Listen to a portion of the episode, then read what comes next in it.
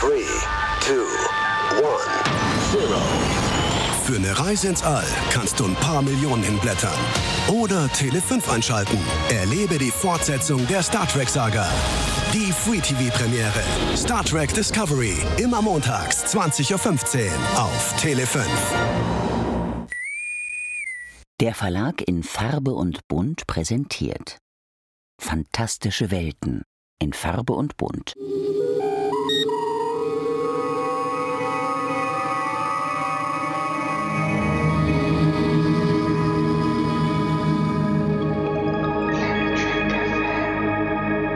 Moin Moin und herzlich willkommen zu einer weiteren Sonderausgabe von Planet Trek FM, die ganze Welt von Star Trek mit mir, eurem Björn Sölter.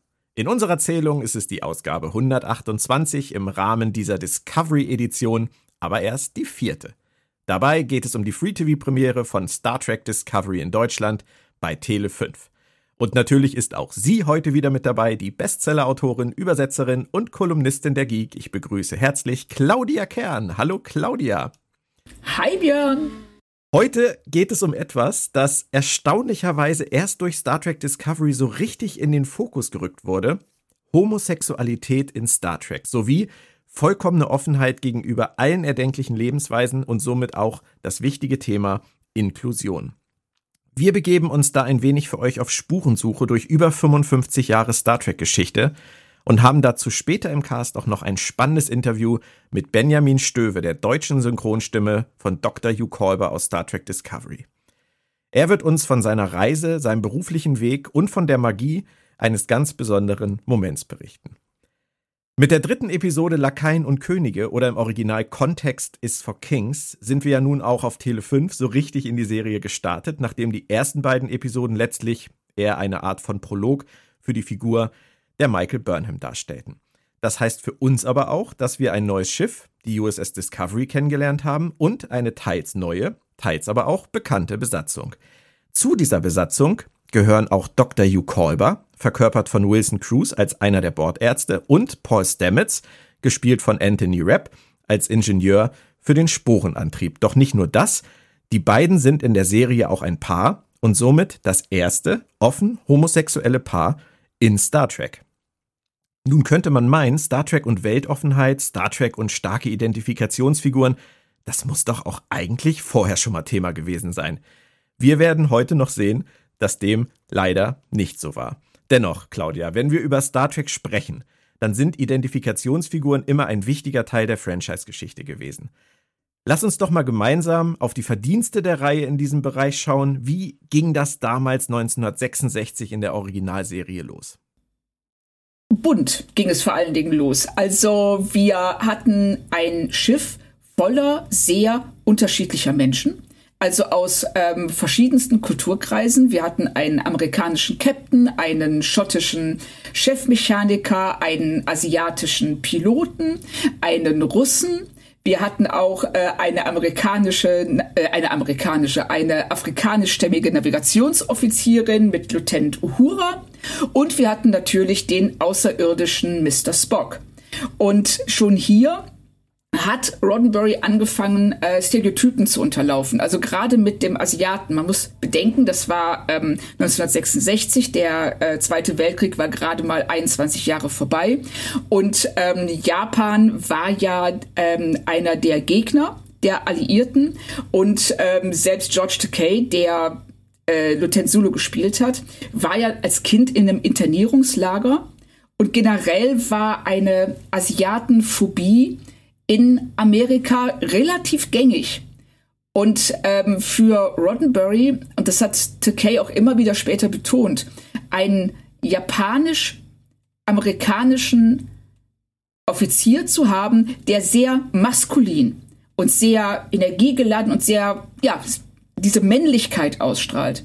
Damit hat er schon Stereotype ähm, ja, unterlaufen und ihnen widersprochen.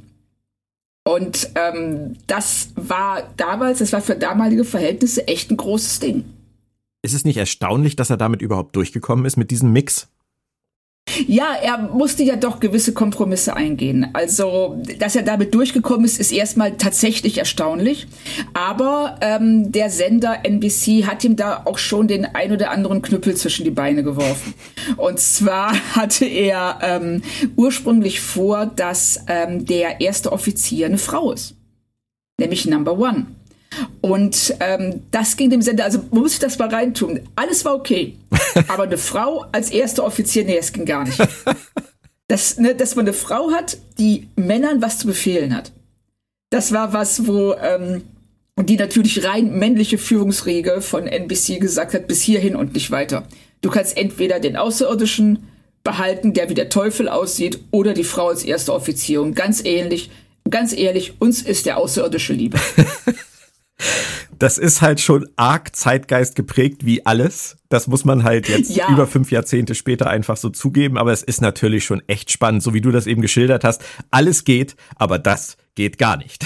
Richtig, weil einfach, ich stelle mir das so vor, dass ähm, für diese äh, männliche Führungsriege die Vorstellung, dass eine Frau denen sagt, was sie zu tun und zu lassen haben, war einfach unerträglich. Das ging nicht. Hm. Und sie war in gewisser Weise natürlich auch ein Bauernopfer, weil man kennt das ja, wenn man mit Chefs über irgendwelche Projekte diskutiert. Der Chef muss immer irgendeinen Haken finden und es muss immer irgendwas geändert werden. Es kann ja nicht ja. angehen, dass alles schon optimal ist. Das wissen wir ja. Das ist ja in allen Lebenslagen so. Genau. Und deswegen ist sie natürlich auch so ein bisschen wie halt dieses typische Bauernopfer einfach hinten übergefallen. Und Roddenberry hat die Kröte geschluckt. Ja, richtig, weil was blieb im letzten Endes übrig? Also wenn man sich die Besatzung der Enterprise aus der Originalserie ansieht, dann ist er wirklich schon mit erstaunlich viel durchgekommen. Also dass Uhura alleine als, äh, also Lieutenant Uhura und die sitzt auf der Brücke und die hat eigentlich eine wichtige Funktion, auch wenn sie leider ganz oft äh, ganze Staffeln mit dem Satz Ruffrequenzen geöffnet Sir verbringt. ähm, hat sie, wie wir ja später noch sehen werden, äh, auch Fernsehgeschichte geschrieben. Ja. Also wir können festhalten, schon damals hat nicht alles geklappt, es war nicht alles umsetzbar, aber trotzdem, Roddenberry und sein Team haben zumindest auch damals schon wirklich alles versucht, was irgendwie durchzubringen war. Das kann man so sagen. Da gibt's, glaube ich, auch ein sehr schönes Beispiel für in der Geschichte von Star Trek, oder?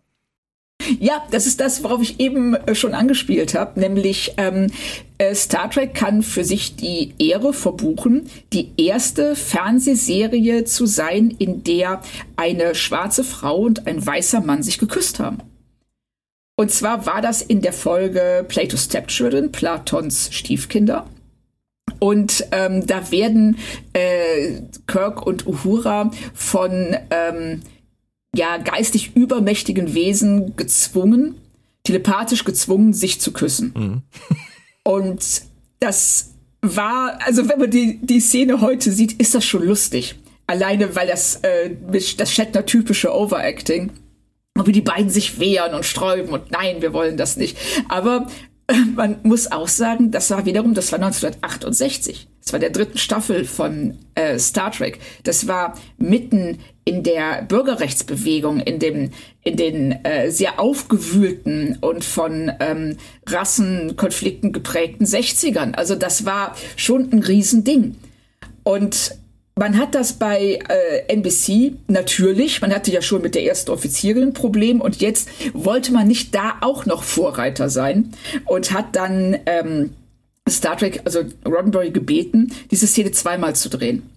Und zwar einmal mit dem Kuss und einmal ohne den Kuss. Also, dass äh, sie es da schaffen, sich ähm, den ähm, Telepathen zu widersetzen.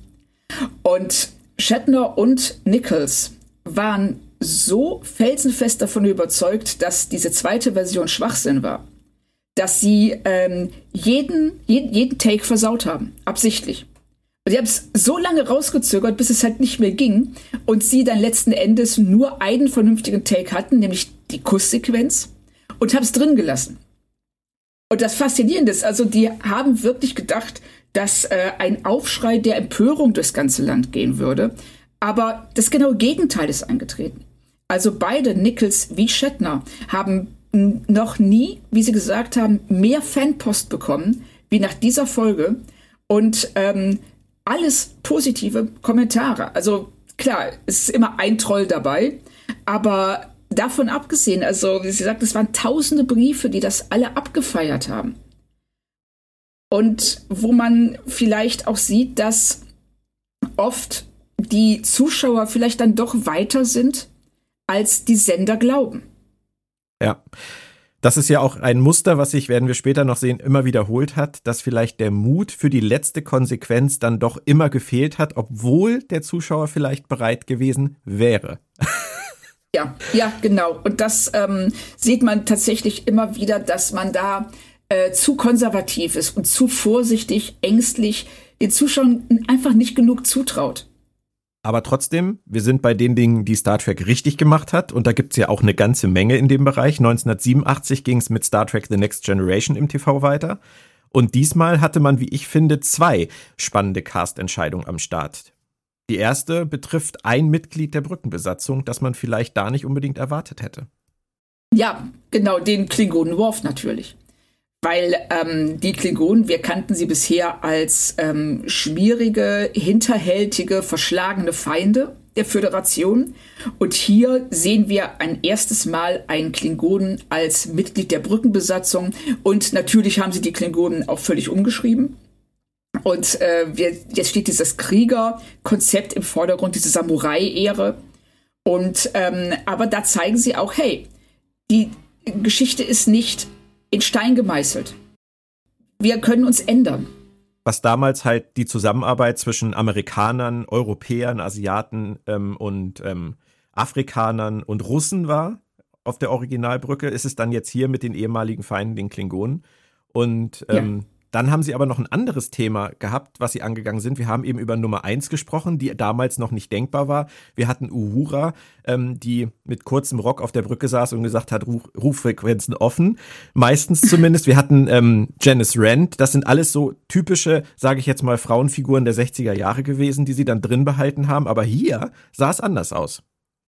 Ja, richtig. Also wo wir in der Originalserie noch, ähm, man kann sagen, Sekretärinnen und Krankenschwestern haben, haben wir jetzt hier ähm, direkt drei Führungsoffiziere, die mit Frauen besetzt sind. Das ist einmal natürlich Dr. Crusher, die, okay, eine zugegebenerweise Bordärztin ist. Äh, Diana Troy, die auch zugegebenermaßen äh, äh, die Psychiaterin oder die Therapeutin an Bord ist. Aber wir haben auch Tascha Ja und, die, und das ist die Sicherheitschefin.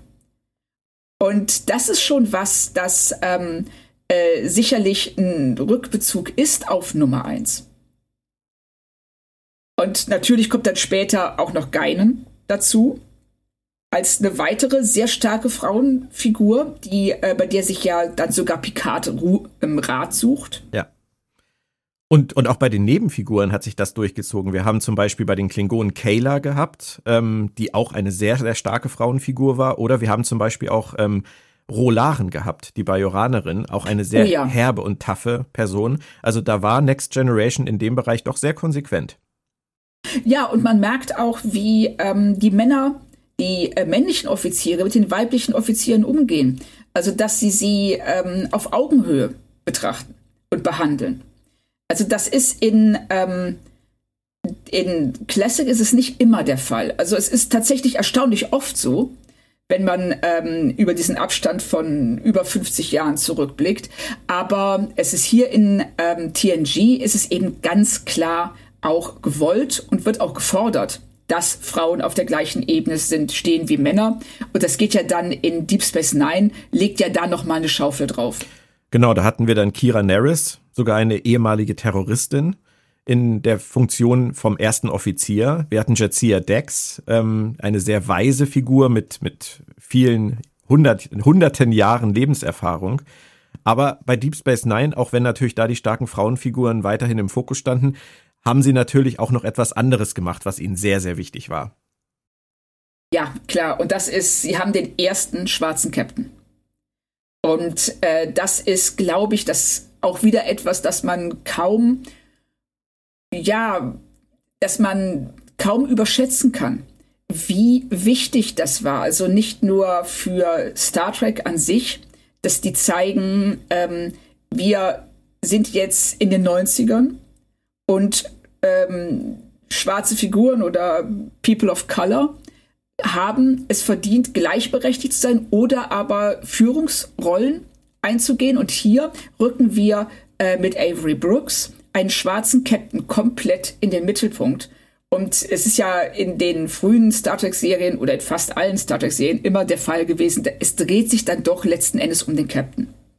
Das heißt, sie fordern hier von, ja, von allen Zuschauern, sich auch mit äh, einem schwarzen Captain zu identifizieren. Und das ist cool und das ähm, ist auch für die, ähm, für ja, schwarze Star Trek-Fans, glaube ich, ein extrem wichtiger Moment gewesen. Und das ist ja was, was Avery Brooks auch immer wieder rausgearbeitet hat und erklärt hat, wie sehr er diese Last auch gespürt hat und wie wichtig ihm das war, dass er ähm, so eine solche schwarze Identifikationsfigur verkörpern darf.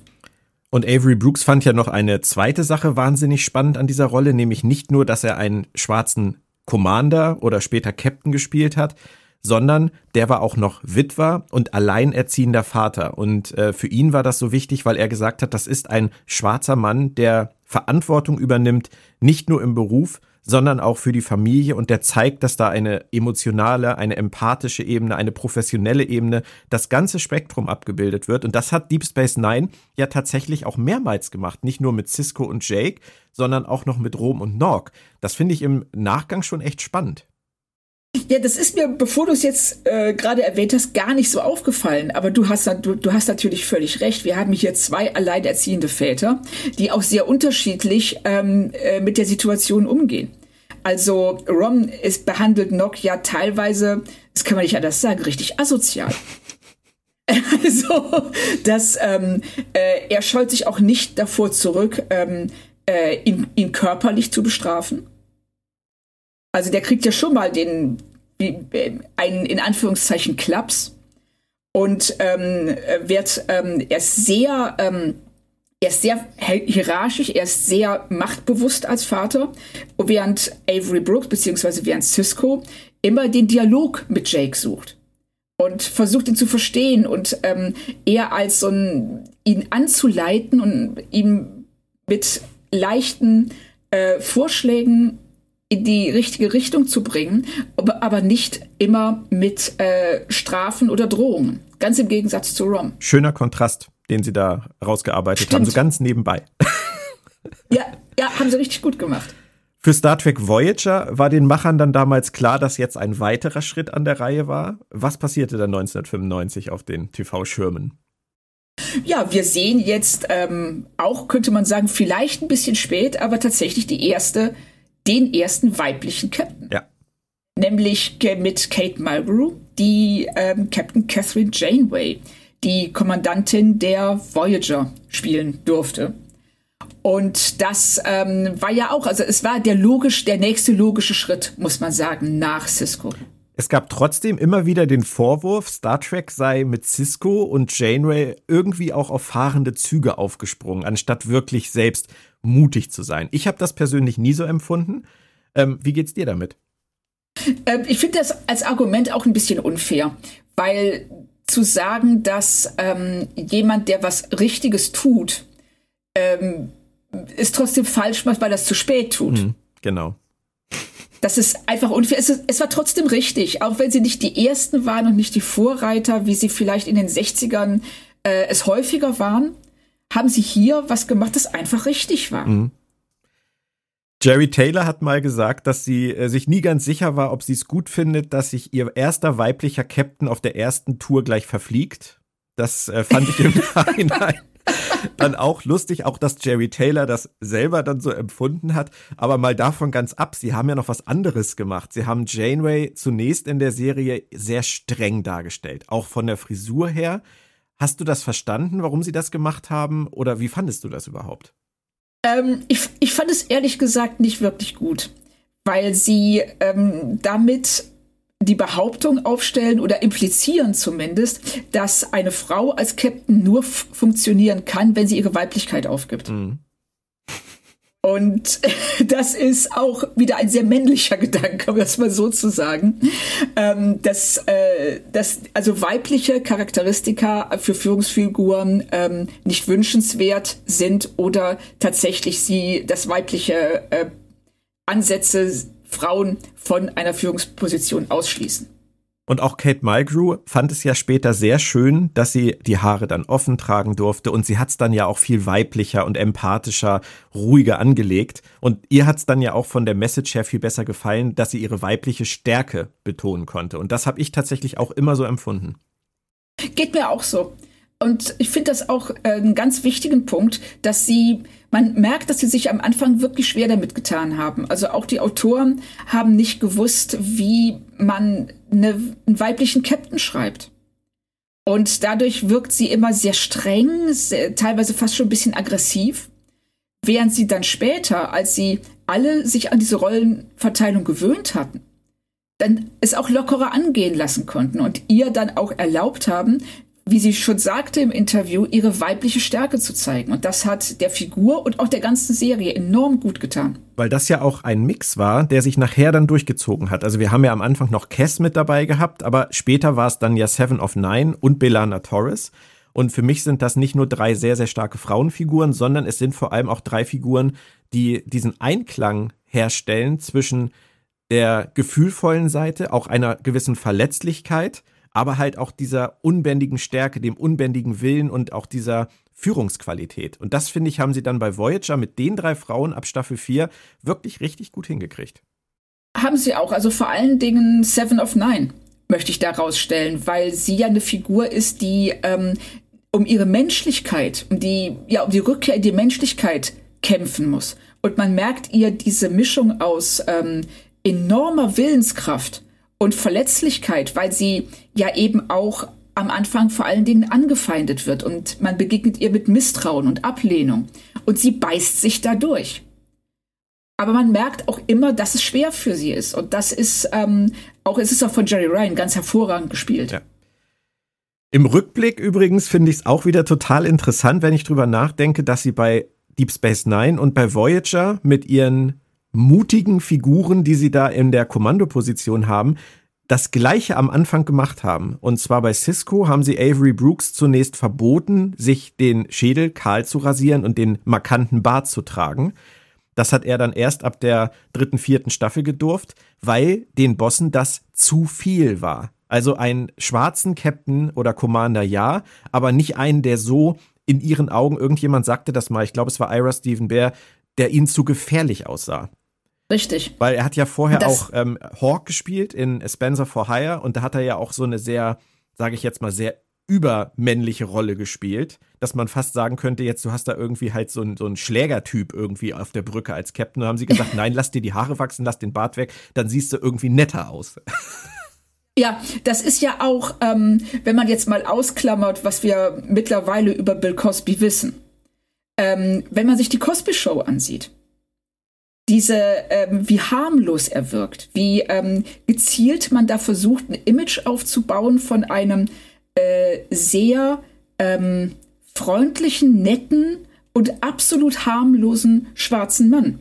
Während man ähm, auf der anderen Seite seit den 70ern in Krimiserien nichts anderes gemacht hat, als darauf hinzuweisen, dass alle Schwarzen Killer, Drogendealer oder Hehler sind. Irgendwie verschlagen ja irgendwie verschlagen und gefährlich und aggressiv und ähm, wollen Dinge, die ihnen nicht zustehen.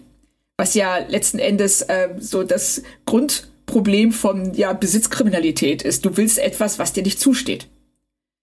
Und äh, da hat man dann äh, in den 90ern ja dann noch praktisch bei Deep Space Nine äh, dieses, diese Klischees noch mit sich getragen und ihm deshalb verboten, visuell in irgendeiner Weise Aggression auszustrahlen. Und das hat Avery Brooks ja sogar in sein Schauspiel letztendlich integriert, weil der Cisco der ersten Staffeln ist ein anderer als der ab Staffel 4, als sie ihm den Bart erlaubt haben und, und die Glatze erlaubt haben, da ist der Mann dann auch auf einmal sehr viel energischer. Das hat man zwar vorher in der Serie auch immer mal gehabt, aber er hat trotzdem, man hat fast das Gefühl, sie hätten ihm immer mal gesagt, denk dran, du bist eigentlich ein ganz netter, lässiger Kerl. Genau. Denk dran, keiner soll Angst vor dir kriegen. Das ist also Oder wenn dann nur ganz kurz. So, ganz kurz. Ja, wenn dann richtig. Und deshalb bricht das ja auch in den ersten Staffeln, ist das manchmal ganz seltsam, wie diese, ähm, wie diese Energie oder dieses energische und autoritäre manchmal aus ihm rausbricht. Auch in Situationen, wo es gar nicht angemessen ist. Nur um dann eine Szene später wieder komplett zu versinken und er sitzt dann da ganz entspannt im Sessel und erzählt irgendwas. Ja. Also, das ist schon interessant. Also, man, man merkt auch so ein bisschen, hatte ich den Eindruck, den Frust, den er da mit dieser Rolle hatte. Ja. Aber schon spannend, dass sie das da wiederholt haben. Also, dass, dass sie das bei Deep Space Nine und Janeway ähm, und mit, mit Janeway bei Voyager auf ganz unterschiedliche Art und Weise von Beginn an so angesetzt haben und nachher revidiert haben. Das ja, sie haben im, im Grunde genommen haben sie den, ähm, haben sie äh, einen Schwarzen zum Captain gemacht und eine Frau zum Captain gemacht, aber beiden gesagt, sie sollen das, was das ausmacht, nämlich schwarz zu sein oder Frau zu sein, doch bitte unterlassen.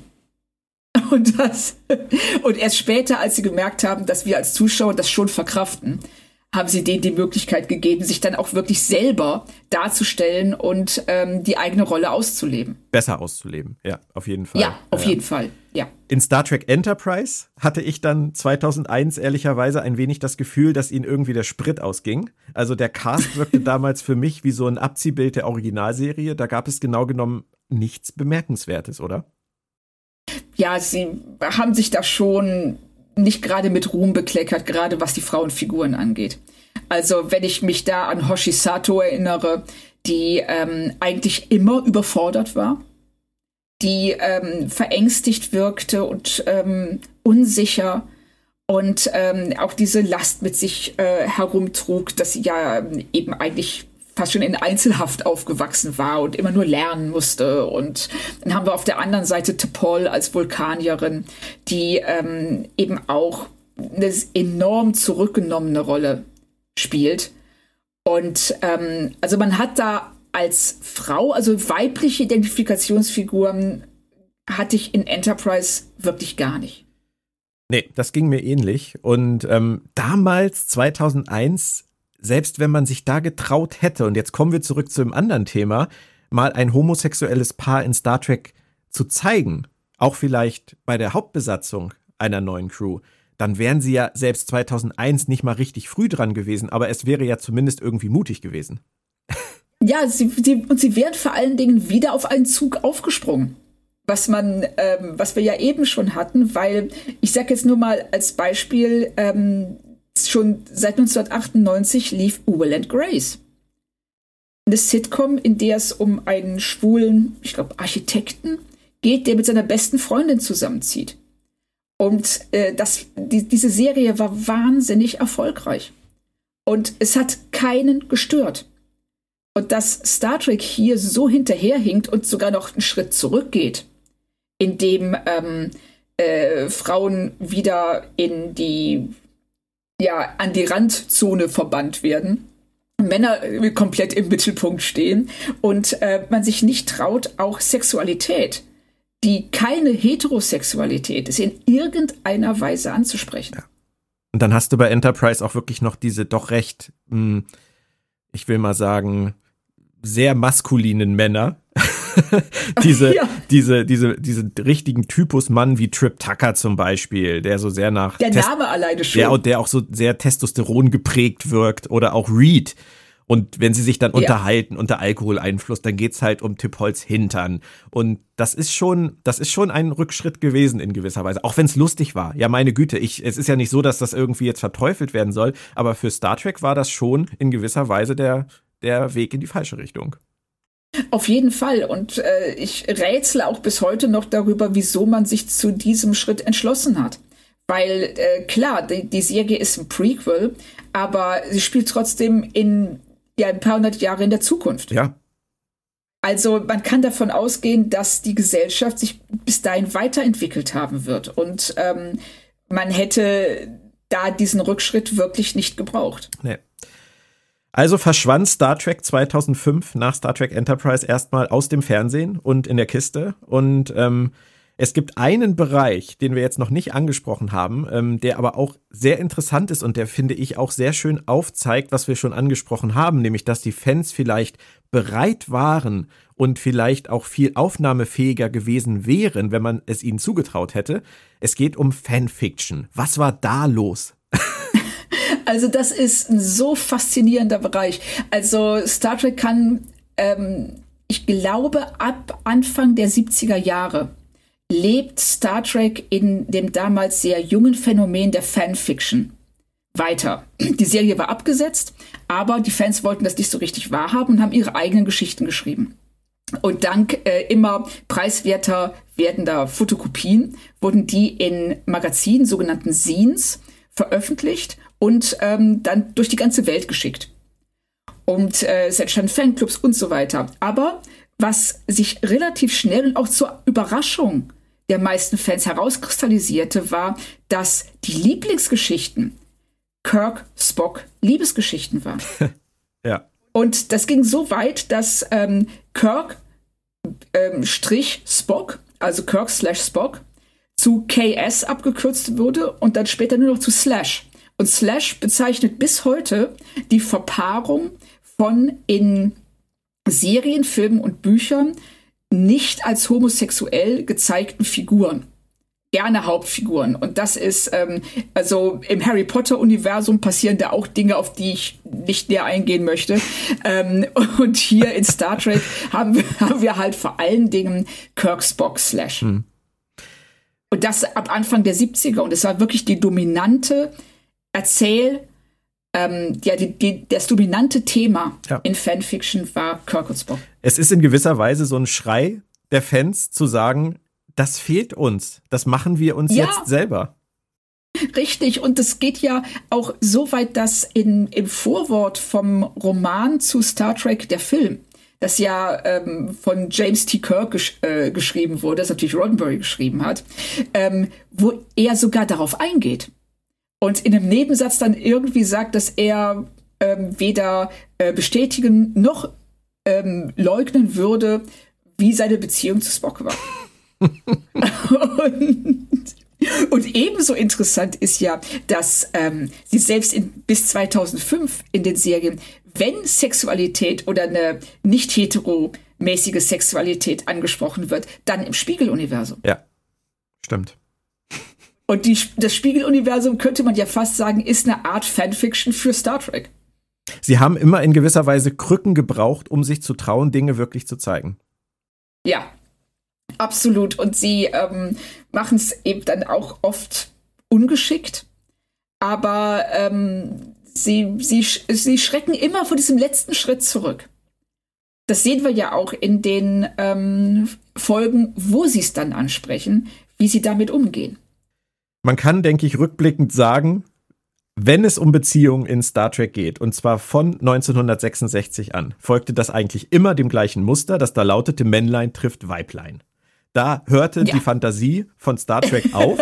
In der Originalserie verliebte sich Kirk eher ständig in wechselnde Damen. Kurz, ganz kurzfristig äh, und ganz kurzzeitig und dann war es auch wieder gut. In TNG hatten wir die Anziehung zwischen Riker und Troy, zwischen Picard und Crusher oder auch zwischen Worf und Kayla. Ähm, dann gab es in TNG und DS9 die O'Briens als ganz klassische Familie aus Vater, Mutter und Kind mit Hochzeit und allem, was dazugehört. Wir hatten Jetsia und Worf später. Wir hatten Cisco und Cassidy. Wir hatten Rom und Lita. Wir hatten Esri und Begier. Und in Voyager dann Tom Paris und Belana. Nilix und Kess und in Enterprise schließlich noch Trip und Tipol. Also Hand aufs Herz, das war schon echt alles play it safe. Ja, aber wirklich. Also das ähm, hat ja auch Whoopi Goldberg mal in dem Interview gesagt in der Folge The Offspring äh, in der Data sich eine Tochter erschafft, da ähm, soll sie ja dieser Tochter Sexualität erklären. Und ähm, in der Szene äh, im Drehbuch stand, dass sie äh, sagen sollte, wenn ein Mann und eine Frau sich lieben. Und sie hat sich geweigert und hat gesagt, passt mal auf, Leute, wir sind hier jetzt in den 80er Jahren. 90, 90er so, schon. In den 90er, Entschuldigung. und ähm, dann können wir bitte sagen, wenn zwei, wenn zwei Personen sich lieben. When two people love each other. Und das äh, ist dann auch in der fertigen Folge drin. Aber auch da sieht man, da waren die Schauspieler auch schon weiter als die Verantwortlichen. Ja. Und das zog sich wirklich ernsthaft bis 2005 so hin. Das muss man sich echt mal vorstellen. Also man kann eigentlich als Fazit nur sagen, in den jeweiligen Hauptcasts ihrer ganzen Serien 40 Jahre lang mutlos, was zum Beispiel eben ja. Homosexualität angeht. Richtig, vor allen Dingen, was sie ja machen, ist, wir haben ja Einzelfolgen, in denen sie dieses Thema ansprechen und äh, so als Allegorie oder als Metapher. Ja. Aber es nie, es bleibt immer dabei, dass sie ähm, sagen, hey, wir sind dagegen, dass Leute aufgrund ihrer Sexualität diskriminiert werden. Wir sind der Meinung, dass äh, jeder lieben darf, wen er möchte und äh, dass sexuelle Identität und geschlechtliche Identität deine ähm, ja nicht äh, kulturell unterdrückt werden darf. Aber sie gehen dann nicht diesen einen Schritt weiter zu sagen, und wir demonstrieren das, indem wir selber eine homosexuelle oder eine Transgender-Figur in unseren Cast einbauen. Ja. Lass uns einfach mal ein paar Dinge uns anschauen, die so passiert sind in der Geschichte, die dazu passen, was du gerade gesagt hast. Ähm, ich denke da an TNG zum Beispiel oder an der Sonderbotschafter, auf Englisch The Host. Da hatte Dr. Crusher eine Liebelei mit Odan, der zuerst für uns visuell ein Mann war, einem Botschafter, aber am Ende passiert da dann etwas. Ja, genau. Also er wird ja dann äh, seinen Host, seinen ähm, Symbiont, genau, sein Symbiont wird in einen neuen Wirt gesteckt und dieser Wirt ist eine Frau. Und ähm, Odan würde die äh, Beziehung mit Beverly gerne fortsetzen, aber sie lehnt das ab und sagt, dass es ihr leid tut, aber ihre Fähigkeit zu lieben sei eingeschränkt. Irgendwie sowas sagt sie. Was man und, akzeptieren muss. Ja, natürlich, weil ähm, wenn sie sich nicht zu einer Frau hingezogen fühlt, dann ist das völlig in Ordnung. Das ähm, ist ja, das heißt ja nicht, dass etwas mit ihr nicht stimmt, nur weil sie heterosexuell ist. Auf der anderen Seite hätte man diese, wenn man das etwas anders geschrieben hätte, vielleicht auch ähm, die Offenheit betonen können, anstatt der Ablehnung. Ja, sie hätte sagen können, wir lassen es mal auf uns zukommen. Zum, zum Beispiel, ja. Aber sie schließt es sofort aus. Und auch das würde ich sagen, dass ähm, äh, ja, es ist, es ist schwierig, weil ich kann es irgendwie, ich kann es schon verstehen, dass sie so reagiert, wenn sie eben ähm, sich nicht zu Frauen hingezogen fühlt. Auf der anderen Seite ist sie hier schon sehr schnell. Und sie sieht das und wirkt schockiert und sagt so, äh, nee, mach ich nicht. ja. Und da hätte ich mir von ihr, vor allen Dingen, weil wir sie ja auch anders kennen, schon mehr Offenheit vorstellen können. Ja, das, da, da sprechen im Zweifelsfall die Autoren dieser Folge, die irgendwie mit wahrscheinlich selber ein Problem damit gehabt hätten oder, oder hätten und ihr das in den Mund gelegt haben. Also so richtig, gerade auch für Dr. Crusher, hat sich's für mich nicht erschlossen in der Szene. Es war mir auch viel zu schnell, viel zu drastisch. Und, das ist es, genau. Ja. Genau, also es ist dieses äh, äh, drastisch ist genau das richtige Wort. Dass sie das so ablehnt, ohne auch nur eine Sekunde drüber nachzudenken. Also selbst wenn sie gesagt hat, was, pass mal auf, ich gehe jetzt mal nach zehn vorne, ich trinke jetzt mal ein Glas und dann überlegen wir das Ganze nochmal. Aber das so kategorisch auszuschließen, das hat mir auch nicht gefallen. Da waren sie offensichtlich echt noch nicht so weit. Ähm, es gab dann irgendwann die Folge The Outcast, die im Deutschen bezeichnenderweise verbotene Liebe heißt. Da kann ich echt nur sagen, ja. wow.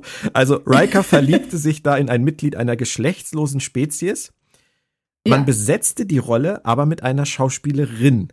Nahm man dem Ganzen damit auch wieder ein bisschen so die Wucht raus, das Potenzial raus oder war das okay?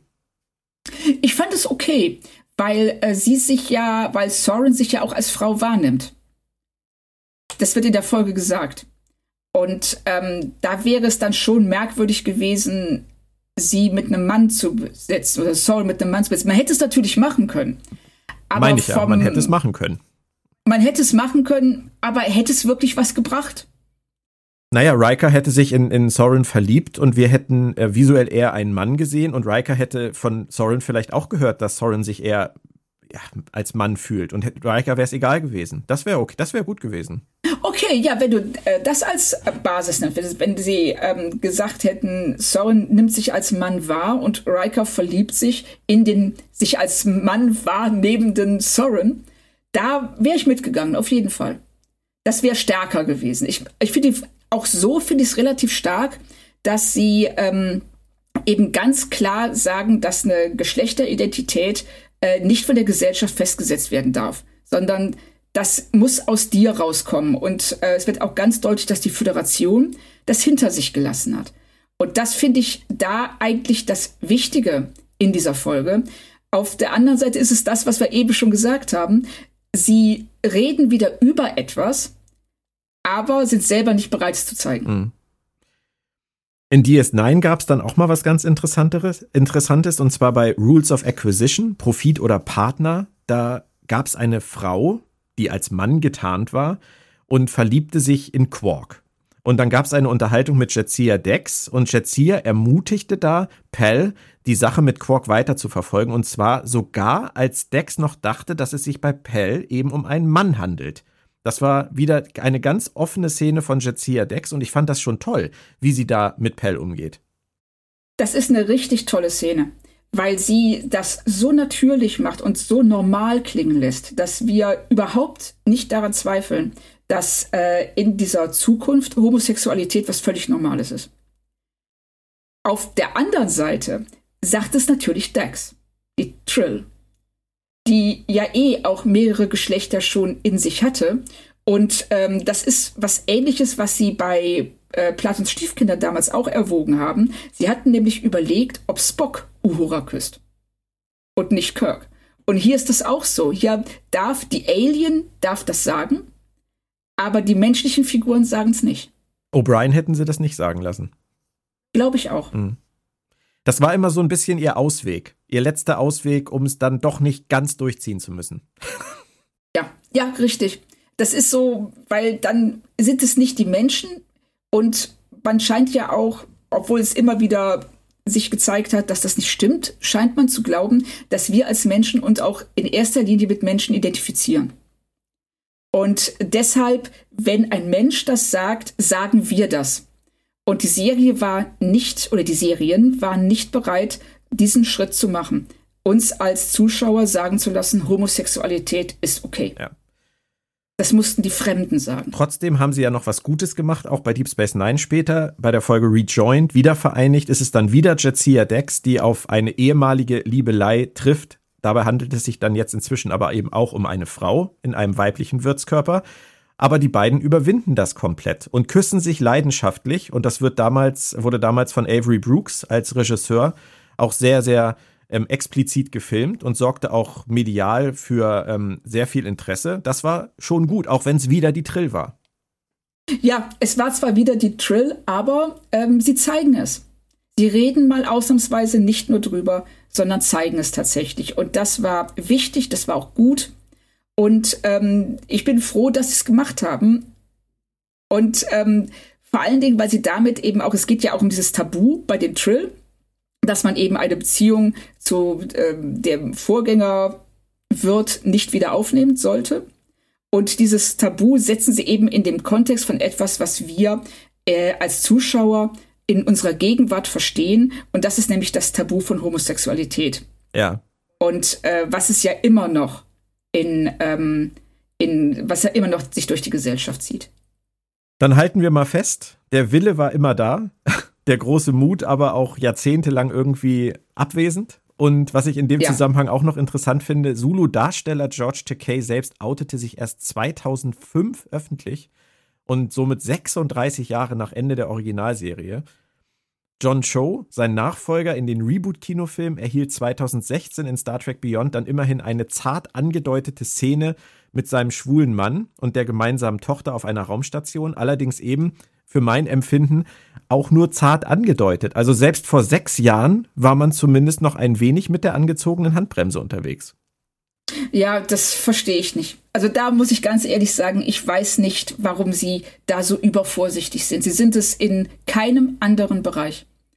Aber hier, wenn es um Sexualität geht, also ich weiß, dass ähm, Rick Berman während äh, TNG eben ähm, oft gesagt hat, dass er das nicht möchte, dass ähm, zu sehr, dass Sexualität zu sehr thematisiert wird, also alles außer äh, Heterosexualität, weil es eine Familienserie ist. Was ja dann schon wieder impliziert, dass alle anderen Arten der Sexualität in irgendeiner Weise nicht familientauglich sind. Was ja auch in sich schon ähm, ja ein Problem ist. Ja, es ist, es ist absurd. Es ist, es ist einfach ja, vollkommen veraltetes Denken. Wenn das eine Rolle gespielt hat, das wissen wir natürlich nicht. Aber das würde vieles, was bis 2005 gelaufen ist, auf jeden Fall erklären, bis, äh, ja. bis zum Ende der Ära Berman. Richtig, und es ist auch ganz bitter, dass Gene Roddenberry irgendwie noch kurz vor seinem Tod gesagt hat, dass er in der nächsten Staffel TNG unbedingt ähm, einen homosexuellen Charakter einführen wollte. Ja. Und das sagt er, ich glaube, drei Monate vor seinem Tod. Und das, was zeigt, dass dieser damals ja doch schon sehr alte Mann da anscheinend weiter war als einige andere Verantwortliche.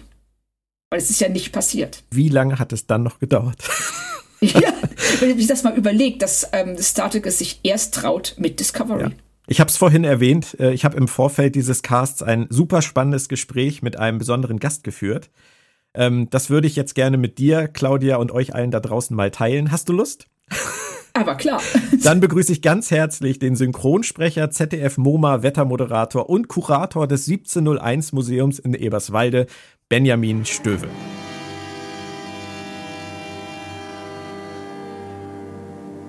Ja, Benjamin, dann erstmal vielen Dank, dass du uns zur Verfügung stehst. Wenn ich mir so anschaue, was du alles machst, und ich habe das ja gerade aufgezählt, dürftest du zeitlich eigentlich immer ziemlich gut ausgelastet sein, oder? Mir wird zumindest nicht langweilig. Es ist alles sehr kurzweilig und dafür bin ich auch sehr dankbar.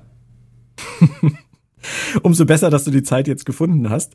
Für alle, die dich aus dem Morgenmagazin des ZDF kennen, wie muss man sich das vorstellen? Wann stehst du in Wochen, wo du da vor der Kamera stehst, auf? Wann musst du im Sender sein? Das hängt tatsächlich von der Wetterlage ab. Wenn da viel los ist und wenn wir es mit, mit Unwettern zu tun haben oder auch sehr dynamischen Wetterlagen, also meistens mit vielen Tiefdruckgebieten, dann eher früher, weil dann ist in der Tat mehr vorzubereiten. Wenn das so eine Wetterlage ist, wie wir sie im Moment ja vorrangig erleben, also sehr Hochdruck geprägt und aus meteorologischer Sicht eher langweilig, dann reicht es, wenn ich so gegen halb vier, vier dann dort vor Ort bin trotzdem sportlich früh, aber wenn du sagst, das hängt von der Wetterlage ab, das finde ich ja spannend.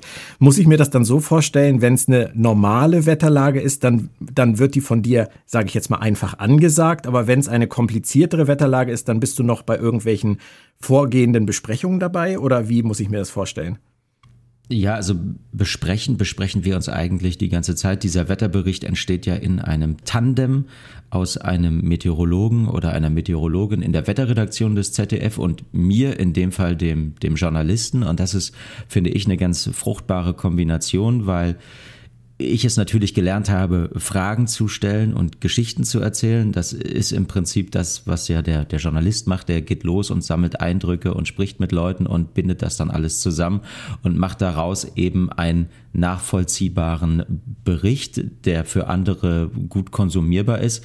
Und das ist für mich immer eine große Freude, wirklich jeden Morgen mit den Kolleginnen und Kollegen dort sehr lange und auch meistens schon so ja eigentlich so ab, ab halb vier zu telefonieren und dann eben wirklich auch gemeinsam zu gucken und zu überlegen, wie können wir die jeweilige Wetterlage adäquat kommunizieren. Und dann gibt's eben je nach Wetterlage mehr oder weniger Wetterkarten. Es gibt besondere Wetterkarten, es gibt Spezialkarten, es gibt besondere Ausschnitte. Wir gucken vielleicht manchmal auch gar nicht nur auf, auf Deutschland oder auf Europa, sondern auf andere Teile der Welt in Form auch von, von Wetterkarten oder in Form auch von Bewegtbildmaterial und das muss natürlich alles irgendwann vorbereitet werden. Und das passiert idealerweise ähm, natürlich bevor die Sendung beginnt, weil auch schon der erste Wetterbericht um 5.30 Uhr soll ja einer sein, für den man sich nicht schämen muss. Und alle, die das um 5.30 Uhr sehen, sollen genauso gut mit Informationen und Eindrücken versorgt werden wie all jene, die erst um 7 Uhr oder um 8 Uhr einschalten. Und deshalb sind, sind diese dreieinhalb Stunden Morgenmagazin, aber auch die Stunden davor äh, würde ich fast sagen, so wirklich die, die am dichtesten getaktete Zeit meines, mein, meines Tages, weil eben nicht nur permanent an einem Produkt gearbeitet wird, sondern auch, auch in regelmäßigen Abständen, nämlich alle 30 Minuten, der jeweils aktuelle Stand präsentiert wird. Und, und deshalb ist auch die Wettervorhersage an sich oder auch der Wetterbericht so, so spannend, weil das eben keine Sache ist, die man jetzt irgendwie äh, Tage vorher vorbereiten kann, sondern das, was wir da jeden Morgen senden, alle halbe Stunde, ist in der Tat sehr aktuell. Und schon gegen Mittag gibt es ja neue Wettermodelle, die mit ganz neuen Erkenntnissen das vertiefen, was wir dann hoffentlich richtig aus den bestehenden Daten interpretiert haben. Und ähm, dieser halbstündliche Wetterbericht macht deshalb so viel Spaß, weil da so viel passiert, aber eben auch, weil die Zuschauerinnen und Zuschauer, egal wie früh es ist, morgens schon sehr wach sind und ähm, oft sehr vielfältig und oft auch sehr, sehr intensiv interagieren mit dem, was wir da im Fernsehen machen oder wie auch immer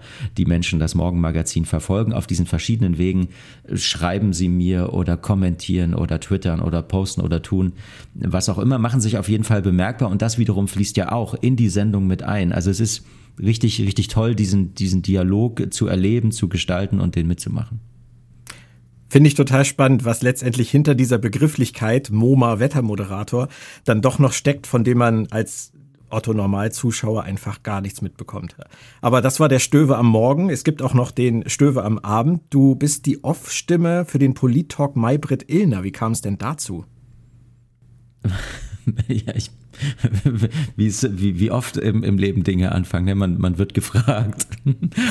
oder, oder andersrum, oder man, man, man fragt selbst, ob man vielleicht äh, gewisse Dinge machen darf oder lernen darf. Und ähm, in dem Fall wurde ich äh, freundlicherweise gefragt, das war vor, vor zehn Jahren, und es gab da einfach einen Kollegen, der hat das sehr lange gemacht und ähm, der hat sich aber anderen Dingen zugewandt und, und dann wurde ich gefragt, weil ich das bei, bei anderen Sendungen auch schon gemacht habe, ob ich mir, ob ich mir das äh, vorstellen könnte, mir das zutrauen würde und da sagt man natürlich erstmal ja.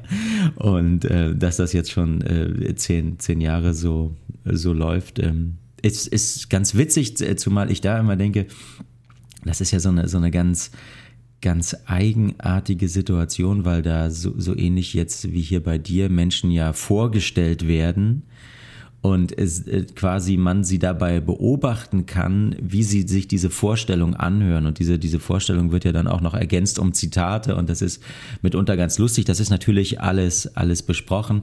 Aber es ist doch so ein Moment, finde ich, ähm, Menschen, gerade auch vor einer Kamera, man agiert ja immer irgendwie und stellt irgendwas dar, aber meistens tut man dabei ja irgendwas. Also zumindest derjenige, der jetzt kein Schauspieler oder keine Schauspielerin ist und dann irgendwie ähm, in, in, in Blicken und in in, Mimik äh, große Theatralik oder große Freude oder was auch immer legen kann, sondern da sieht man in Anführungsstrichen relativ normale Menschen, die dann wirklich einfach mal aber eben nichts sagen, was ja das, das Ziel eigentlich so einer Talkshow ist und, und dann irgendwie so 10 oder 15 Sekunden dem zuhören müssen.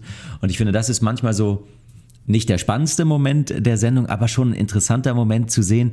Wie, ne, man, man kann da mal jemanden wirklich für so einen Moment beobachten. Der kann nichts machen, weil er muss ja nichts sagen. Alles, was wesentlich ist, wird über ihn gesagt.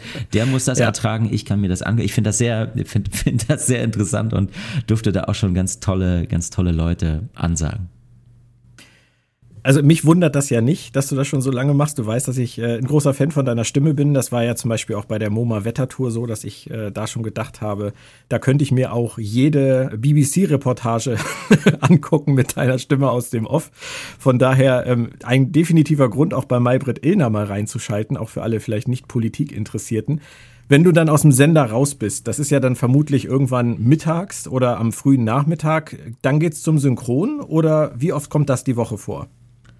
Ne, das greift eigentlich alles, alles ineinander. Das kann man gar nicht so, so abtrennen, weil die Produktionsprozesse, also gerade beim, beim Morgenmagazin, das, das läuft eigentlich rund um die Uhr. Da ist immer jemand und äh, weil da immer jemand ist, wird da auch immer was produziert. Maybrit Illner findet ja eher abends statt und sowohl das Morgenmagazin als auch die Sendung von Frau Illner sind beide sehr aktuelle Produktionen, die jeweils zwar sehr aufwendig konzipiert und geplant werden, aber eben auch immer in der Annahme, dass wenn irgendwas passiert auf der Welt oder in Deutschland, was das geplante Thema obsolet werden lässt, dann wird eben von neuem geplant und dann geht man das Ganze neu an und deshalb wird zum Beispiel auch diese, diese Gästevorstellung bei, bei Frau Illner relativ kurz vor der Sendung erst aufgezeichnet, manchmal auch erst eine Stunde davor, weil es mitunter ja auch passieren kann, dass zum Beispiel ein Gast einfach irgendwo im, im Stau steckt oder irgendwo nicht wegkommt und ich habe da auch schon ansagen dürfen, dass irgendjemand ähm, gerade noch auf dem Weg vom Flughafen ins Studio ist, aber gleich hier sein wird und in dem Moment war dann eben nicht der Gast live im Studio zu sehen, sondern nur ein Foto. Und, und das ist ja das Schöne an dieser Live-Situation. Und da rein gruppiert sich im Prinzip immer so, wie, wie Zeit ist und wie ich Lücken in meinem Kalender lasse, äh, gruppieren sich die, die Synchronaufnahmen für, für die verschiedensten Produktionen, die eben ganz anders sind als die, als die Aktualität und bei denen ich es immer sehr genieße, dahin zu kommen, in ein Studio zu gehen und ähm, eigentlich mich, mal abgesehen davon, dass ich natürlich äh, fit sein muss, ich mich aber darauf gar nicht vorbereiten kann sondern äh, die, die Vorbereitung ist im Prinzip das, das Handwerkszeug, dass man das mitbringt und dass man das, was da dann kurzfristig passiert, eben dann auch umsetzen kann. Und deshalb nehmen wir ja das auch in, in so kleinen Abschnitten in den Takes auf, um das so detailliert, liebevoll, aber eben auch mit einer gewissen Routine äh, dann machen zu können. Da haben wir jetzt drei sehr unterschiedliche, sehr vielfältige Sachen schon angerissen, aber das ist ja auch immer noch nicht alles, denn du hast auch noch dein Star Trek Museum in Eberswalde, das ich ja auch schon besuchen durfte. Abgesehen von den Besuchertagen, die es ja unregelmäßig gibt, ähm, und deiner 1701 Live-Sendung, die jetzt die letzten Monate lief, bist du aber vermutlich jetzt nicht regelmäßig dort in Eberswalde zu finden, oder? Also ich bin regelmäßig dort, aber das Museum ist nicht regelmäßig offen. Das ist ein, ein äh, Missverständnis, das ich in letzter Zeit immer, immer häufiger erlebe, dass, dass Menschen, die daran interessiert sind, schreiben, wir, wir kommen vorbei und wenn es ungünstig ist, wir bleiben auch nicht lange, wir wollen nur kurz mal gucken, wir sind gerade in der Gegend. Und denen muss ich leider immer antworten, dass das nicht geht. Denn dieses kleine Museum ist in der Tat nur zu den Star Trek-Tagen ein Star Trek-Museum. Ansonsten ist das ein, ein ganz normaler Keller. Und dann äh, würde man, wenn man jetzt an einem Tag wie diesem dort in den Keller geht, auch, auch nichts anderes finden als Wäscheleinen und Fahrräder und vielleicht auch noch äh, Wäsche, die gerade trocknet. Weil das ist das Schöne, alle, die in diesem Haus wohnen, verzichten dann während der Star Trek-Tage darauf, eben ihre Wäsche zu trocknen oder ihr Fahrrad zu reparieren. Und dann verwandelt sich dieser ganze Keller in ein Star Trek Museum, in das Star Trek Museum, was man vielleicht auch aus dem, aus dem virtuellen Museum im Internet kennt. Aber so sieht es auch wirklich nur dann aus, wenn ich vorher ich denke mal, so einen Tag oder so damit verbracht habe, das, das alles aufzubauen. Ähm, und und äh, diesen Tag braucht es halt auch. Und das ist dann so ähnlich wie, wie bei einem Zauberer oder bei einem Zaubertrick auch, auch Leute, die sagen, sie wollen nur mal kurz gucken. Man könnte da natürlich reingucken. Aber ich also erstens würde man nicht das sehen, was man erwartet und zweitens macht es die Illusion kaputt. Und wenn man es einmal erlebt hat, wie es eben aufgebaut aussieht, ich meine, jeder kennt das, der, der schönste gekaufte Weihnachtsbaum ist noch schöner natürlich, wenn er dekoriert und geschmückt ist. Und ähm, jedes Puzzle gewinnt erst dann, wenn es zusammengebaut ist. Man kann sich gerne auch die tausend Einzelteile angucken, aber am schönsten ist es natürlich am Ende das Motiv zu sehen. Und so ähnlich ist das beim 1701 Museum auch.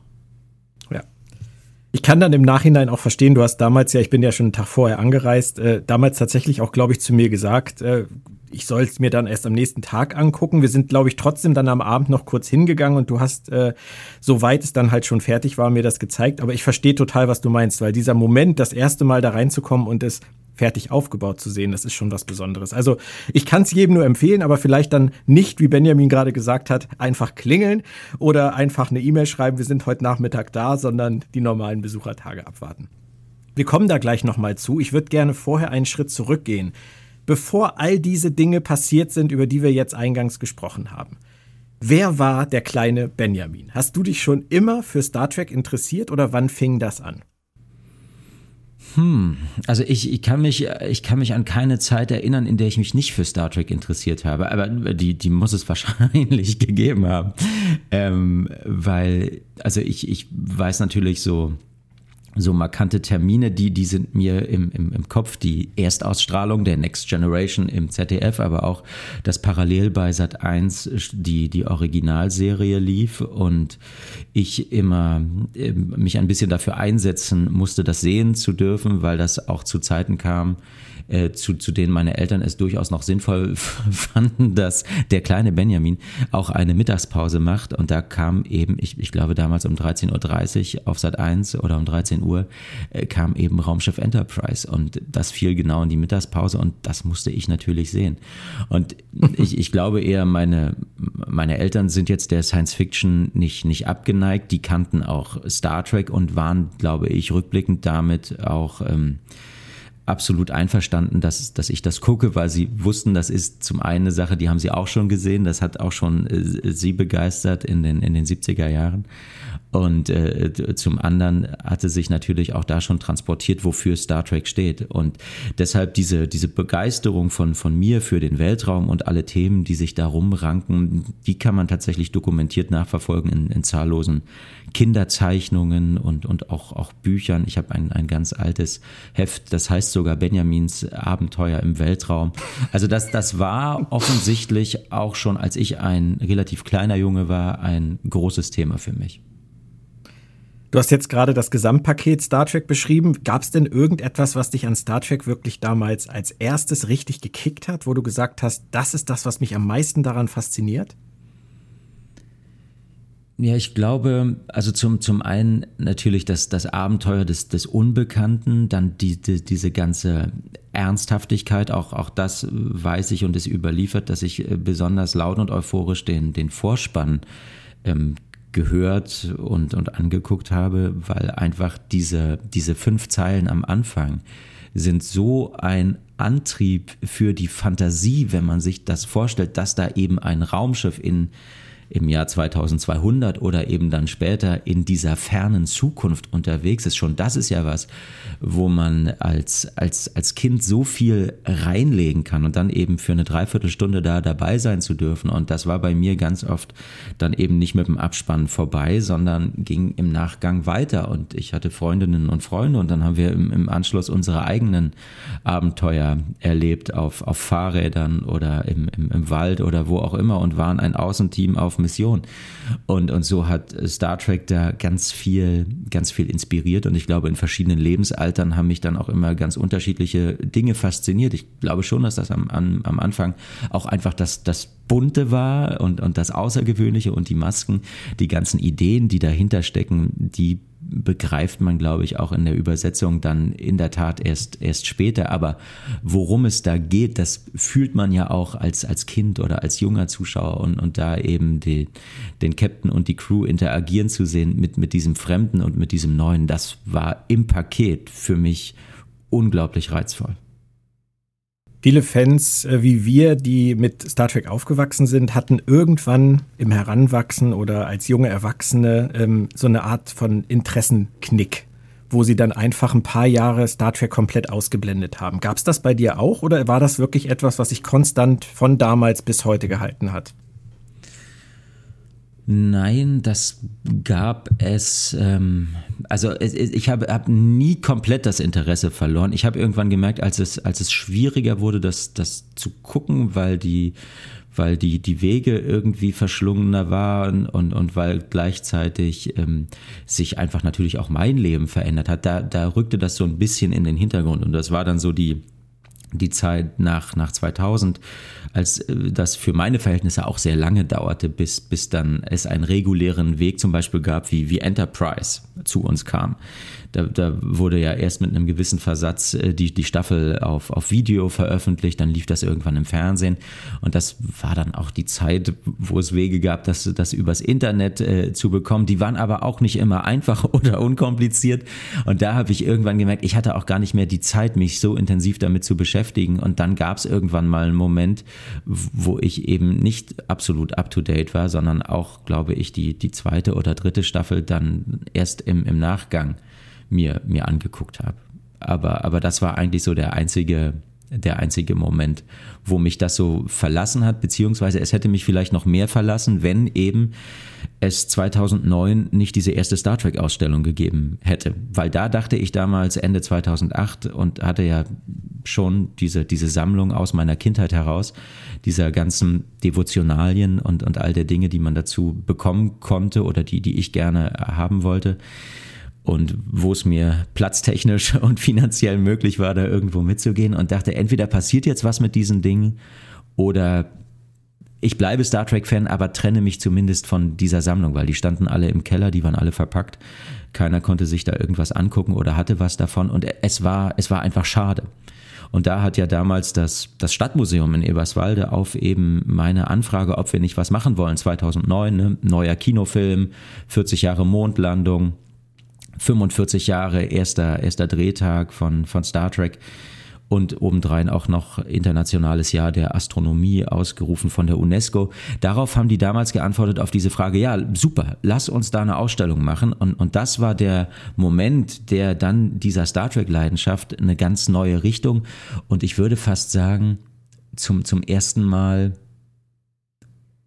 über, über mein, meine eigene Freude daran, äh, diesen Ding hat, hat es einen Sinn gegeben nämlich eben meine Freude daran mit, mit anderen zu teilen. Und, und wie, wie das war, hat sich dann in den Monaten von, von Mai bis September in Eberswalde gezeigt und im Anschluss in der Deutschen Raumfahrtausstellung in Morgenröte Rautenkranz und, und alles in allem waren, waren in diesen zwei Jahren fast 60.000 Menschen in, in dieser Ausstellung. Und, und da merkt man ja schon, weshalb dieser, dieser Schritt ein, ein so guter war und, und für mich so bedeutender, weil ne, im Kontrast zu, zu Dingen, die in einem Keller in Kartons liegen, dann zu sehen, 60.000 Leute gucken sich das an und, und zu erleben, dass sie sich das eben nicht nur angucken, sondern die Menschen davor stehen und Anekdoten austauschen und sich erinnern, wie sie zum ersten Mal das Raumschiff Enterprise irgendwie von links nach rechts haben fliegen sehen und was sie damit verbinden.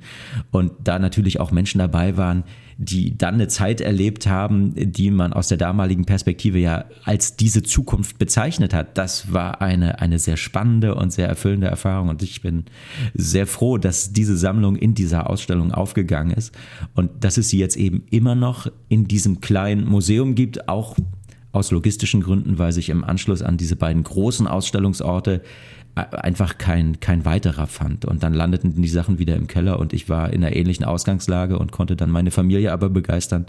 Und wir haben gesagt, gut, wir, wir ähm, äh, nehmen diesen Keller und, und dann war damals der, der Satz, mach im Keller, was du willst und das Haus bleibt Star Trek frei und du wirst das äh, bezeugen können. Das, die kleine Star Trek Ausstellung hat sich da ganz gut assimiliert in diesem Keller und ähm, ja,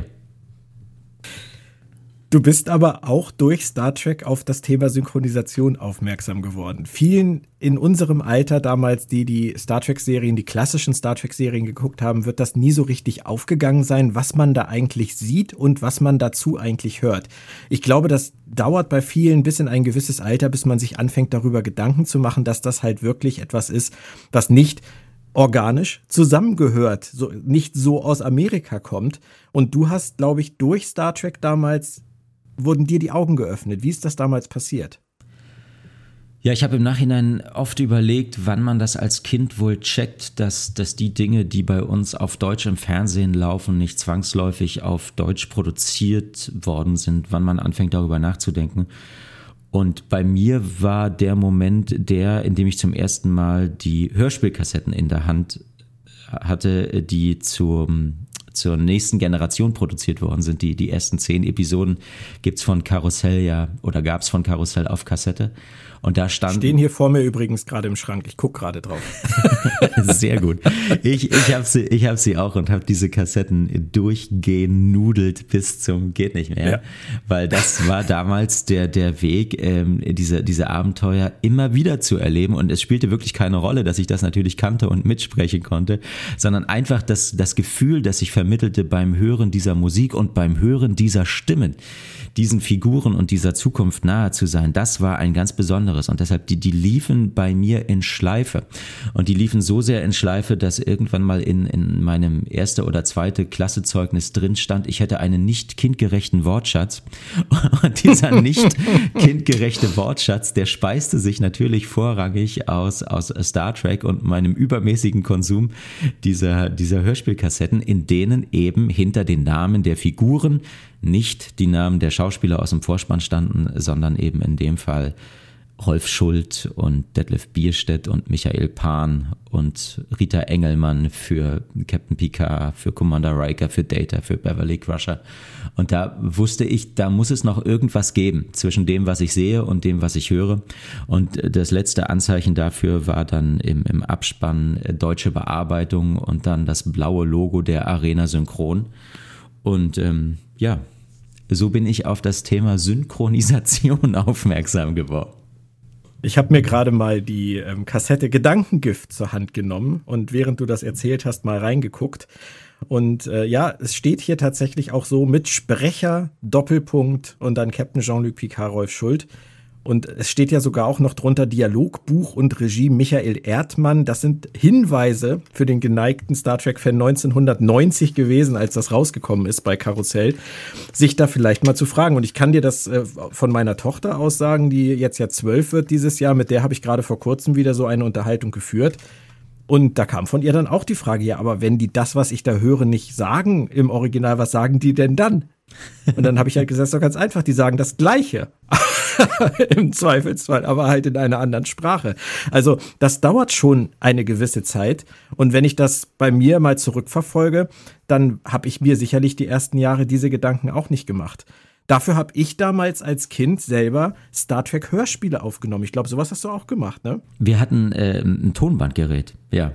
Ja, ja, äh, ein richtiges, richtiges Tonbandgerät und was, was ich, ähm, das existiert auch noch.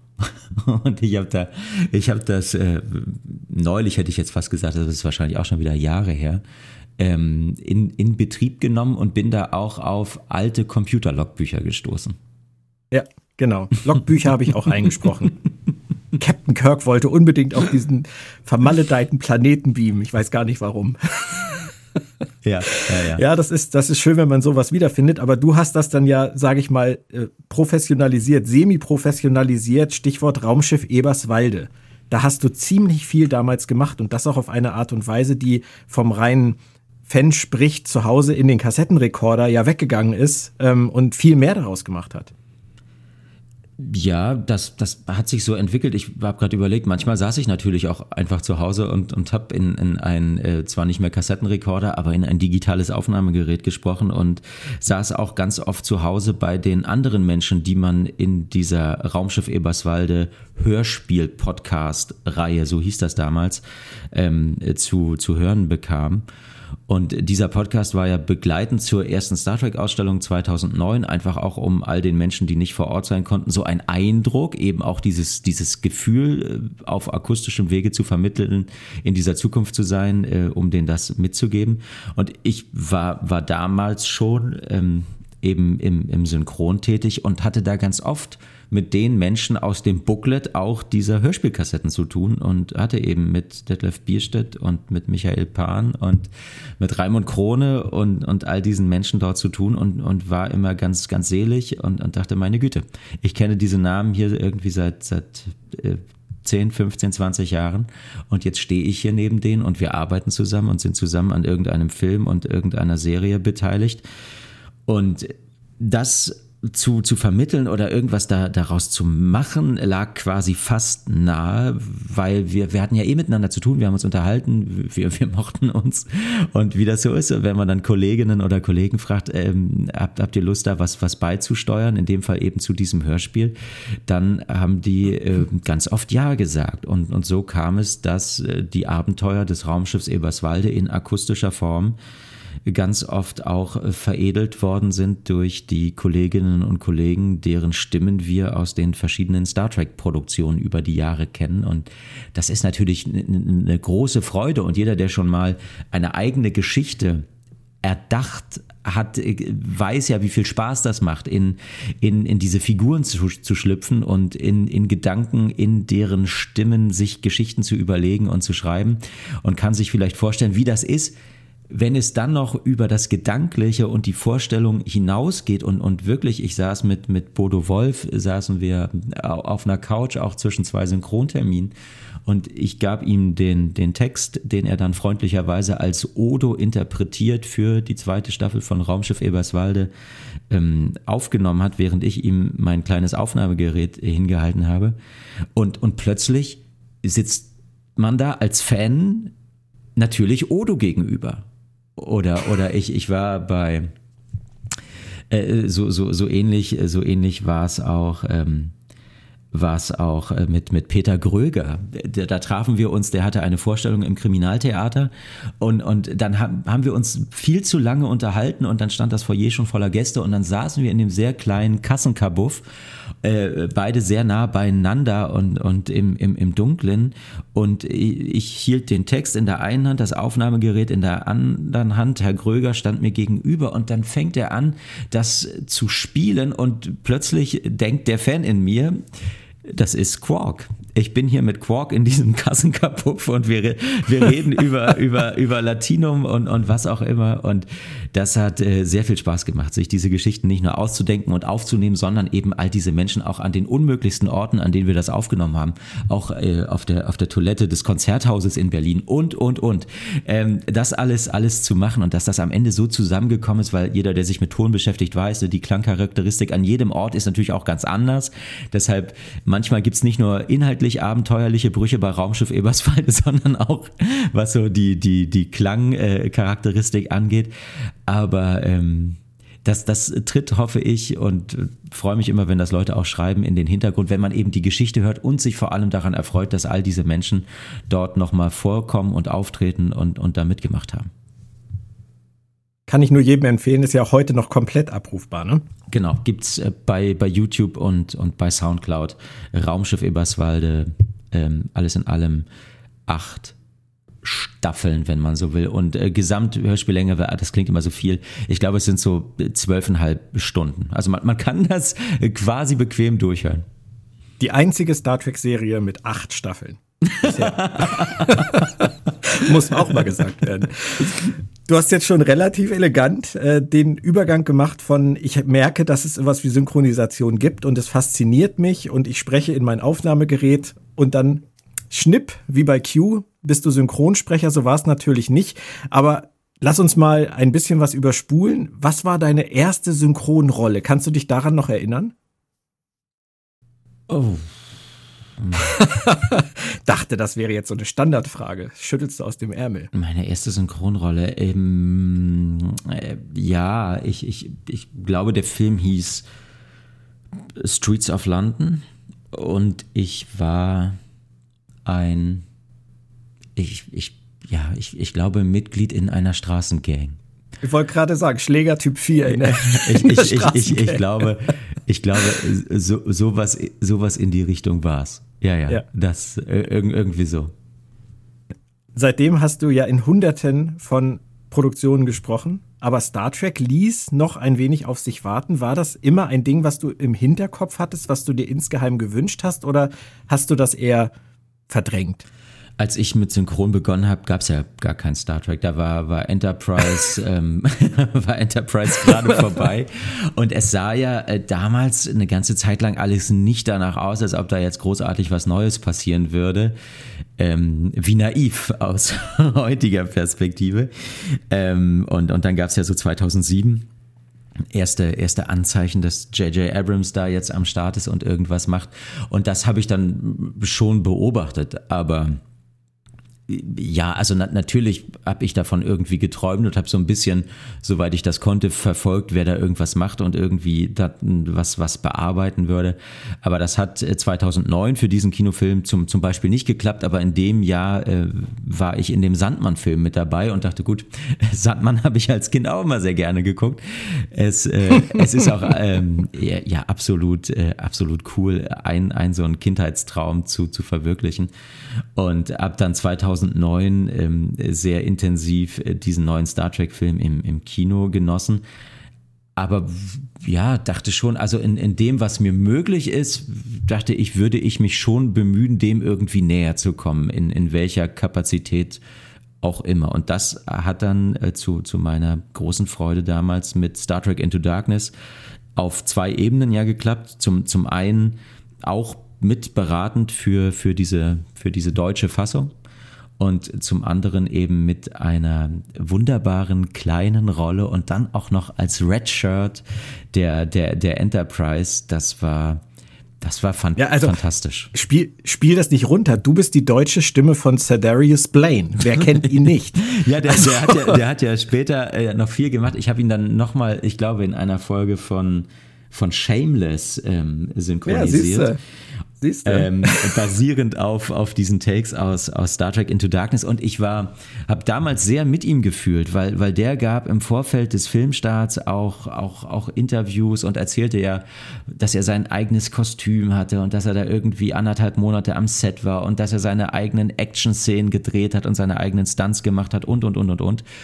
Und ähm, während wir so diese, diese deutsche Fassung vorbereitet haben, kam aus Amerika in, in regelmäßigen Abschnitten eine eine, eine, eine neue Fassung des Filmes. Immer ne, so ein bisschen zurechtgeschnitten, noch was verändert, Szenen verlängert, aber immer vor allem auch Szenen gekürzt. Sodass am, am Ende die, die Mitwirkung von Cedarius Blaine natürlich elementar war für den Film, aber, aber ganz, ganz am Schluss eben doch deutlich kleiner als das, was wir noch, noch zu Beginn gesehen haben äh, in einer der ersten Schnittfassungen von J.J. Abrams. Und äh, ja, da, da, dachte ich damals schon, da ist am, am Ende nichts deutlicher als die Dispo für eine deutsche Synchronfassung, in der dann eben für Cedarius Blaine wie gesagt, eigenes Kostüm, eigenes Dance, anderthalb Monate gedreht. Ähm, am Ende in der deutschen Dispo für die Bearbeitung vier Takes übrig blieben. Und von diesen vier Takes waren zwei Takes tatsächlich Sprache und die anderen zwei Takes waren Atma weil die Szene, in der er großartig mitspielt, ähm, da, da, fliegen die halt in, in diesem Shuttle von dem Matt-Zwischenfall, wie es im Film ja heißt. Und da, da äh, wackelt das ganz schön und, und da atmet er natürlich und keucht so ein bisschen. Äh, ne, und, und das, das ist dann das, was bleibt.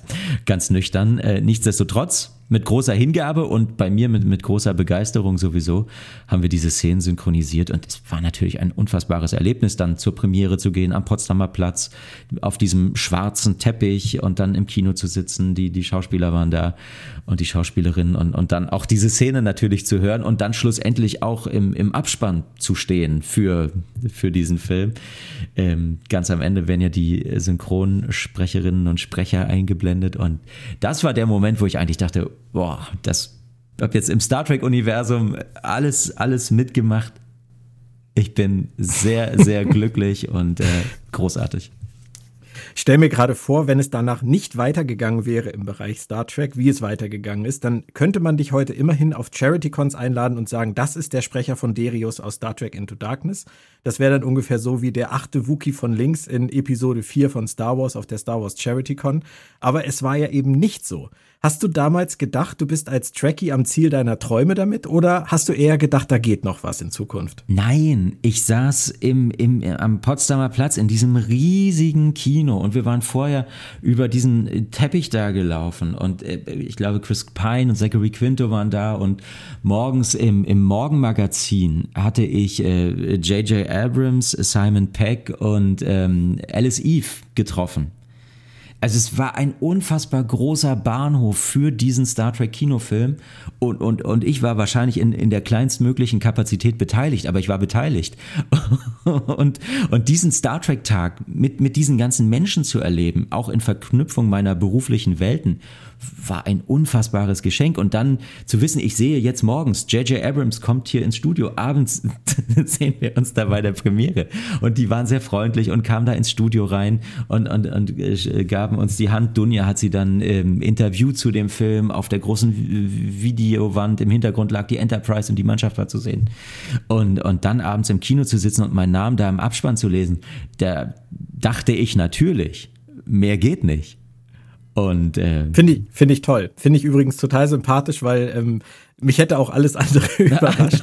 Aber gerade diese, diese Demut im Umgang damit äh, führt meiner Meinung nach dann auch eher dazu, dass sich daraus dann noch andere Dinge entwickeln im positiven Sinne. Aber es dauerte halt einige Jahre. Star Trek war aus dem Fernsehbereich raus, du hast das angesprochen. Und ähm, als dann die nächste Star Trek-Serie kam, waren zwölf Jahre seit Enterprise vergangen. Magst du uns erzählen, wie du davon erfahren hast, dass du eine Rolle in Star Trek Discovery sprechen würdest? Ähm, ich habe davon erfahren, indem ich eine eine E-Mail bekommen habe. Also es war sehr, es war am Ende sehr profan. Aber äh, da, so, so ist das, wie wir eben arbeiten. Die verschiedenen Synchronfirmen in Berlin beschäftigen Aufnahmeleiterinnen und Aufnahmeleiter, die in Zusammenarbeit mit den Regisseurinnen und Regisseuren die Rollen in der jeweiligen Produktion besetzen. Und dann, ähm, wenn man sich da einig ist, dann, dann ist es so, dass die Leute online im Prinzip dann diese Besetzung komplettieren und dann bekommt man, wenn man eben für was auch immer ausgesucht worden ist, bekommt man eine sogenannte Voranmeldung. Und die Voranmeldung definiert dann äh, schon mal den, den Zeitraum, in dem diese Produktion, in dem diese Aufnahmen stattfinden sollen. Da gibt es also noch keinen konkreten Termin, sondern das ist dann irgendwie ein Zeitraum manchmal von Wochen oder von Monaten und man weiß einfach, okay, in diesem Zeitraum wird wahrscheinlich das und das stattfinden, weil auch da passieren sehr viele Dinge sehr kurzfristig. Und da kam diese erste Voranmeldung und in dieser Voranmeldung äh, war eben der Name des Regisseurs genannt und, und das Studio war genannt und in dem Fall eben Oliver Feld und Arena Synchron Berlin und beim Produktionstitel, der da auch mit drin steht, stand Green Harvest. Und ja, nun wird man sich denken, worum wird es da wohl gehen und irgendwas mit Ernte. Wer weiß, irgendein äh, Drama in der Landwirtschaft, auf irgendeinem Hof, äh, keine Ahnung. Aber nein, der geneigte Star Trek-Fan wusste natürlich, das ist der Titel, unter dem Star Trek Discovery produziert wird seit Anfang des Jahres 2017. Und ähm, ja, von daher dachte ich da schon, wow, das äh, ist, ist äh, zumindest mal ein Grund zur Freude und, und das ist es ja eher. Also wenn man einer Sache nahe steht und der ver verbunden ist und da eine gewisse Leidenschaft für hat, dann ist ja am, am Ende der, der, der eigentliche Umfang, würde ich fast sagen, der, also das ist egal. Also da gilt wirklich dabei sein, ist, ist, ist, absolut, ist absolut alles. Und ich weiß ja, wie ich diese Star Trek-Filme und Serien geguckt habe. Da, da gibt es Momente, ne, da, da sind es einzelne Wörter oder Sätze jetzt mal auf diesen Synchronbereich bezogen, die, die hat man einfach im Kopf, die, die, die, da weiß man genau, wie die klingen müssen. Und äh, wenn man sich vor Augen führt, mit welchem Aufwand eben auch die Schauspielerinnen und Schauspieler das machen, also auch eine kleine Rolle ist ja nicht irgendwie durch, durch Zufall am Set, sondern da hatte jemand mindestens mal einen Arbeitstag und hat sich auf den ja auch vorbereitet. Also das jetzt irgendwie leichtfertig zu sagen, das ist jetzt nur eine kleine Rolle oder das sind nur ein oder zwei Takes, das kommt einem eigentlich, wenn man über die Prozesse, die dahinter stehen, äh, nachdenkt, kommt einem das nicht in den Sinn. Und deshalb war ich natürlich, als diese E-Mail kam im äh, Sommer 2017, sehr euphorisch. Und das finde ich wieder so sympathisch, weil du hättest dich wahrscheinlich genauso darüber gefreut, wenn du den Techniker 14 in Jeffreys Röhre 8 auf Deck 6, 6 gesprochen hättest in irgendeiner Szene. Aber das war halt nicht so. Du bist da hingekommen zu Green Harvest, Star Trek Discovery und hast dann erst da erfahren, was wirklich geplant ist mit dir. Und was war das? Also die, die, diese ganze Produktion ist ja um, umgeben gewesen von, von einer großen Geheimhaltung. Da wurde im, im Vorfeld ähm, wenig bis nichts kommuniziert. Und ähm, diese, diese Geheimhaltung endete dann eben notwendigerweise in dem Moment, in dem es ja konkret wurde und es um die Aufnahmen der Serie ging, weil da waren ja Leute disponiert für bestimmte Rollen. Und dann gibt's eben die sogenannte Dispo, den Fahrplan für die Aufnahmen am jeweiligen Tag. Und da steht dann halt meistens äh, sehr weit vorne in der linken Spalte ähm, der, der eigene Name und dann so ein bisschen weiter rechts in einer weiteren Spalte der Rollenname und wiederum ein bisschen weiter rechts steht die Anzahl der zu sprechenden Takes und wiederum ein bisschen weiter rechts stehen die Folgen, in denen diese Takes zu sprechen sind. Und ich hatte den, den ganzen Sommer, wie wir alle wahrscheinlich ja über verfolgt, wer bei Discovery vorkommt und wer da besetzt worden ist und es gab diese wunderbaren Ankündigungen und auf der offiziellen Star Trek Seite hieß es dann, wir begrüßen begrüßen den und den und die und die im Team. Und wir haben Doug Jones dabei als Saru. Und wir haben natürlich Soniqua Martin Green. Und wir haben Anthony Rapp als Paul Paul Stamets und ähm, auf, auf einer der, der Conventions im Sommer 2017 gab es auch eine große Ankündigung, dass nun endlich klar ist und bestätigt werden könne, dass in der Tat Wilson Cruz den Bordarzt und den äh, Ehemann oder Freund von Paul Stamets spielen würde, Hugh Colber. Und ich habe das alles mit, mit großer Aufmerksamkeit verfolgt und habe mir diese ganzen Rollen angeguckt und dachte, keine davon passt auf mich, weil alle, die dabei waren, waren entweder älter oder weiblich oder jünger. Und ähm, dachte ich ja, gut, ich habe mich sehr auf den, wie du gesagt hast, Anson in Jeffreys Röhre 14 gefreut. Und dann lese ich auf dieser Dispo eben erst meinen Namen. Und dann, weil da so viele Namen stehen, muss man sich so ein bisschen konzentrieren und äh, muss wirklich gucken. Und in dem Fall habe ich dann nicht nur geguckt, sondern dann beim zweiten Lesen auch den Finger genommen und einmal diese Spalte von meinem Namen rüber nach rechts mit dem Finger ähm, abgefahren und dann endet mein Finger bei Hugh Colber. und ich dachte, und das merke ich jetzt wieder, das war so ein Moment, in dem man erstmal denkt, gut, hier hat irgendeiner auch einen Fehler gemacht vielleicht. Das ist ja der Hugh Colber, der von Wilson Cruz dargestellte Hugh Colber. Wilson Cruz ist zehn Jahre älter als ich. Wie, wie, soll, wie soll dann das passen? Aber es ist Hugh Colber. Und dann habe ich geguckt, ist irgendwas verrutscht irgendwo? Nein, da stand tatsächlich mein Name und dann der Name Hugh Colber hinter meinem Namen. Also ich war offensichtlich an diesem Tag dort, um meine Stimme Hugh Colber, also dem Bordarzt, dem Mann von Paul Stamets zu leihen. Und dachte, wow. Und in dem Moment kam auch schon der, der Regisseur raus und, und ähm, sagte, ja, Mensch, du, du hast ja mal erwähnt, du bist so Star Trek-Fan und so und interessierst dich dafür.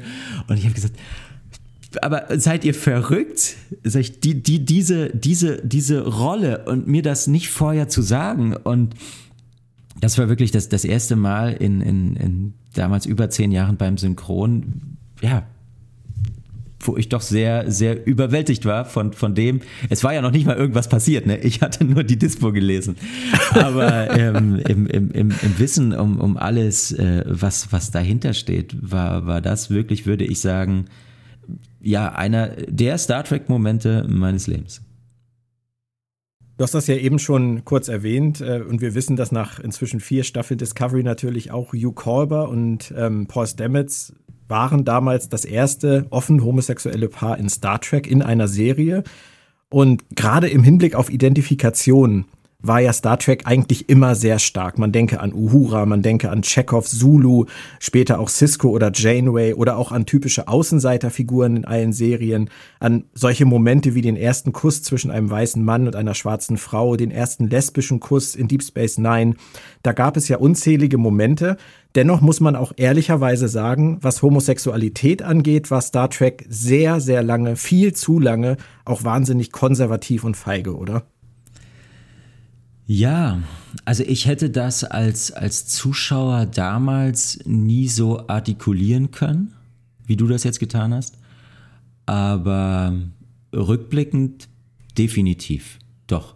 Und ich, ich weiß, ich bin irgendwann mal über den Satz gestolpert, stolpert und weiß gar nicht mehr, wer ihn gesagt hat, aber wo, wo ich auch so sinngemäß gelesen hatte, wer sagt denn, dass zum Beispiel äh, Data nicht, nicht auch ein, ein, ein Freund haben könnte? Oder wir wissen ja über die Figuren so im Detail gar nicht Bescheid. Vielleicht ist es in dieser Woche so, in der nächsten Woche anders. Aber es, es blieb halt dabei, dass das ähm, im, im Prinzip der, der Fantasie der Zuschauerinnen und Zuschauer überlassen wurde und, und ja, so unausgesprochen war, dass man im, im Rückblick wirklich staunt, dass äh, Star Trek, äh, diese Serie, der wir ja äh, von Anbeginn an so eine Vorreiterrolle attestieren, auf, auf diesem Feld so, so versagt hat. Und, und wirklich ja, ja nur in, in wirklich, in wirklich sehr, sehr kleinen Abschnitten da mal irgendwas den, den Menschen gegeben hat und die, die Genai oder auch die, die Trill, ja, alles gut, aber das war ja nach einer Folge vorbei oder im Zweifel auch nicht konsequent besetzt und im Prinzip da, wo man auch jetzt einen, einen Mann als, als Partner für Commander Riker hätte besetzen können oder auch in der Situation mit, mit Odern, was wäre es doch toll gewesen, er hätte Beverly Crusher da als Mensch des 24. Jahrhunderts gesagt, es ist mir eigentlich egal, in, in welchem Körper jetzt dieser, dieser Trill steckt, den ich da liebe, dieser Symbiont. Ähm, du, du bist eine attraktive Frau, lass uns mal gucken, wie weit wir kommen, keine Ahnung. Aber das, das ist halt, das ist halt nicht, das ist halt nicht, nicht passiert. Und da ist es natürlich auch okay für die Figur zu sagen, das ist jetzt nicht mein Ding. Aber, aber so wie es, äh, wie es dargestellt worden ist, würde ich aus heutiger Perspektive sagen, ähm, Chance vertan. Leider ganz oft. Ganz oft, ja. Und Star Trek Discovery hat das seit 2017 nach über fünf Jahrzehnten geändert. Endlich, muss man sagen, und arbeitet seitdem immer weiter daran, neue Wege zu beschreiten und Star Trek noch viel offener, inklusiver zu machen, als es ohnehin schon immer war aber halt erst seit 2017. Und da hatten wir dann halt diese Situation, neben Paul Stamets auch einen schwulen Arzt in einer Star Trek-Serie zu haben. Und auf den wurdest du nun ausgerechnet für die deutsche Synchronisation besetzt. Würdest du sagen, so eine Identifikationsfigur hat dir vielleicht auch in deinem jungen Leben als Trekkie gefehlt? Ja, also unbedingt. Und das, das war das war eigentlich der, der Auslöser für, für meine, für diese große Überwältigung, die ich da em, empfunden habe. Also das, das war mir vorher nie klar, wie das ja manchmal so ist, wenn, wenn man merkt, was einem ganz lange gefehlt hat oder was man ganz lange vermisst hat, dass, dass man gar keine Vorstellung davon hatte, wie, wie, wie sehr man äh, Dinge vielleicht äh, vermisst hat, wie sehr man eine Sehnsucht nach etwas hatte.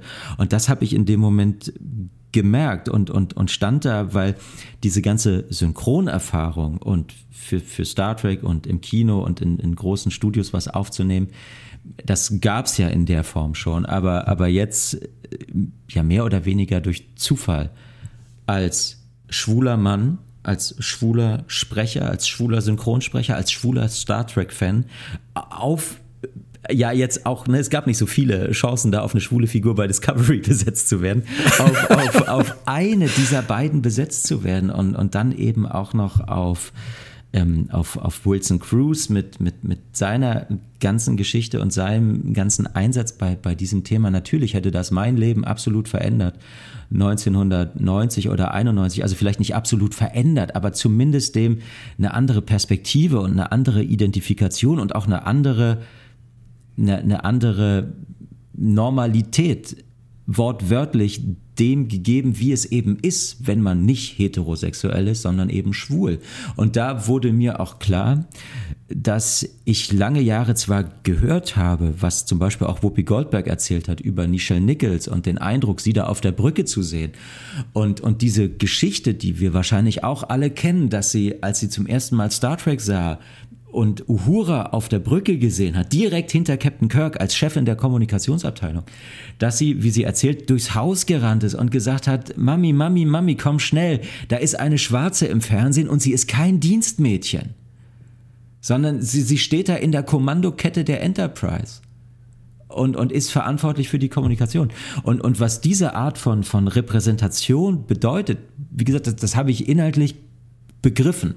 Aber gefühlt habe ich es erst an, an, diesem, an diesem Tag im August da im Synchronstudio bei der Arena, weil ich dachte, das, das ist es. Das ist es. Ich dachte immer, es, es wäre egal und ich, ich dachte auch, ich, ich brauche solche Vorbilder gar nicht. Aber dann sehe ich Wilson Cruz da, wie er diesen Arzt spielt und weil, weil irgendwie Zeit war. Ich glaube, wir haben sogar an diesem ersten Aufnahmetag haben wir äh, diese, diese Zahnputz-Szene synchronisiert. Und ich dachte, meine Güte, wie viel Kraft, wie viel Energie, wie viel Symbolik, wie viel Befreiung kann in einer Szene stecken, die ja gar nicht viel tut, die aber anerkennt, dass es neben allen Arten, wie man leben kann, eben auch, auch, auch Schwule gibt und das nicht nur in der Gegenwart, sondern auch in der Zukunft. Und sich vorzustellen, dass Star Trek diesen Mut vielleicht schon 30 Jahre früher hätte, hätte haben können, äh, hat mir eben gezeigt, wie, wie groß da ja auch, auch meine Sehnsucht nach, nach so, einer, so einer Figur war und, und was das für mich als Kind äh, bedeutet hätte, kann ich mir nur vorstellen. Aber ich kann ja jetzt sagen, was es mir jetzt bedeutet, auch, auch im Nachgang dann eben mit, mit Wilson darüber zu reden und ihn erstmal zu treffen und kennenzulernen. Und, und, und, und das, das alles auf, auf, diesem, auf, auf diesem Weg wirklich zu erfahren, ist, ist so ein man sagt das manchmal so leichtfertig, dass sich Kreise schließen, aber in dem Fall würde ich wirklich sagen, hat sich so ein, ein großer Kreis für, für mich geschlossen, der diese Serie und diese Figur und alles, was sie mir gibt und auch meine Verbindung zu dieser Serie und zu dieser Figur zu, zu so etwas Besonderem macht, dass auch ganz viele andere Aspekte, die auch ich durchaus kritisch an Star Trek Discovery vielleicht sehe, dass die dahinter zurückstehen mit dem, was sie da mit dieser Figur und den anderen Figuren erreicht haben.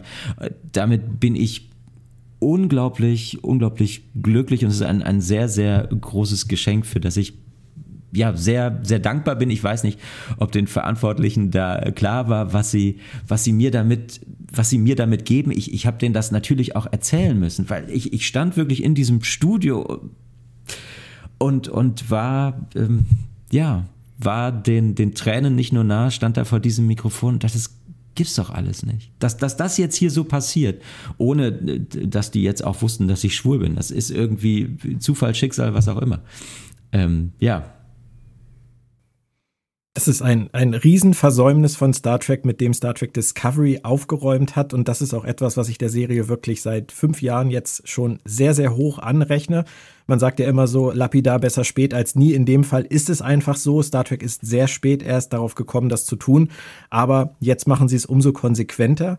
Und in Amerika war es ja tatsächlich auch so, dass die Produzenten auch ganz gezielt Wilson Cruz und Anthony Rapp, die beide offen homosexuell leben, besetzt haben auf diese beiden schwulen Figuren in dieser Serie. Du hast es gerade gesagt, im Deutschen war es dann reiner Zufall, aber nichtsdestotrotz, es ändert nichts daran, dass es ein, ein absolut magischer Moment natürlich für dich im Studio war und ich kann das äh, alleine dadurch, wie du es erzählst, kann ich das absolut nachempfinden und das macht die ganze Sache für mich nur noch, noch bedeutsamer im Nachhinein das zu wissen und, und zu wissen, dass das nicht umsonst war, was die Macher von Star Trek Discovery da versucht haben.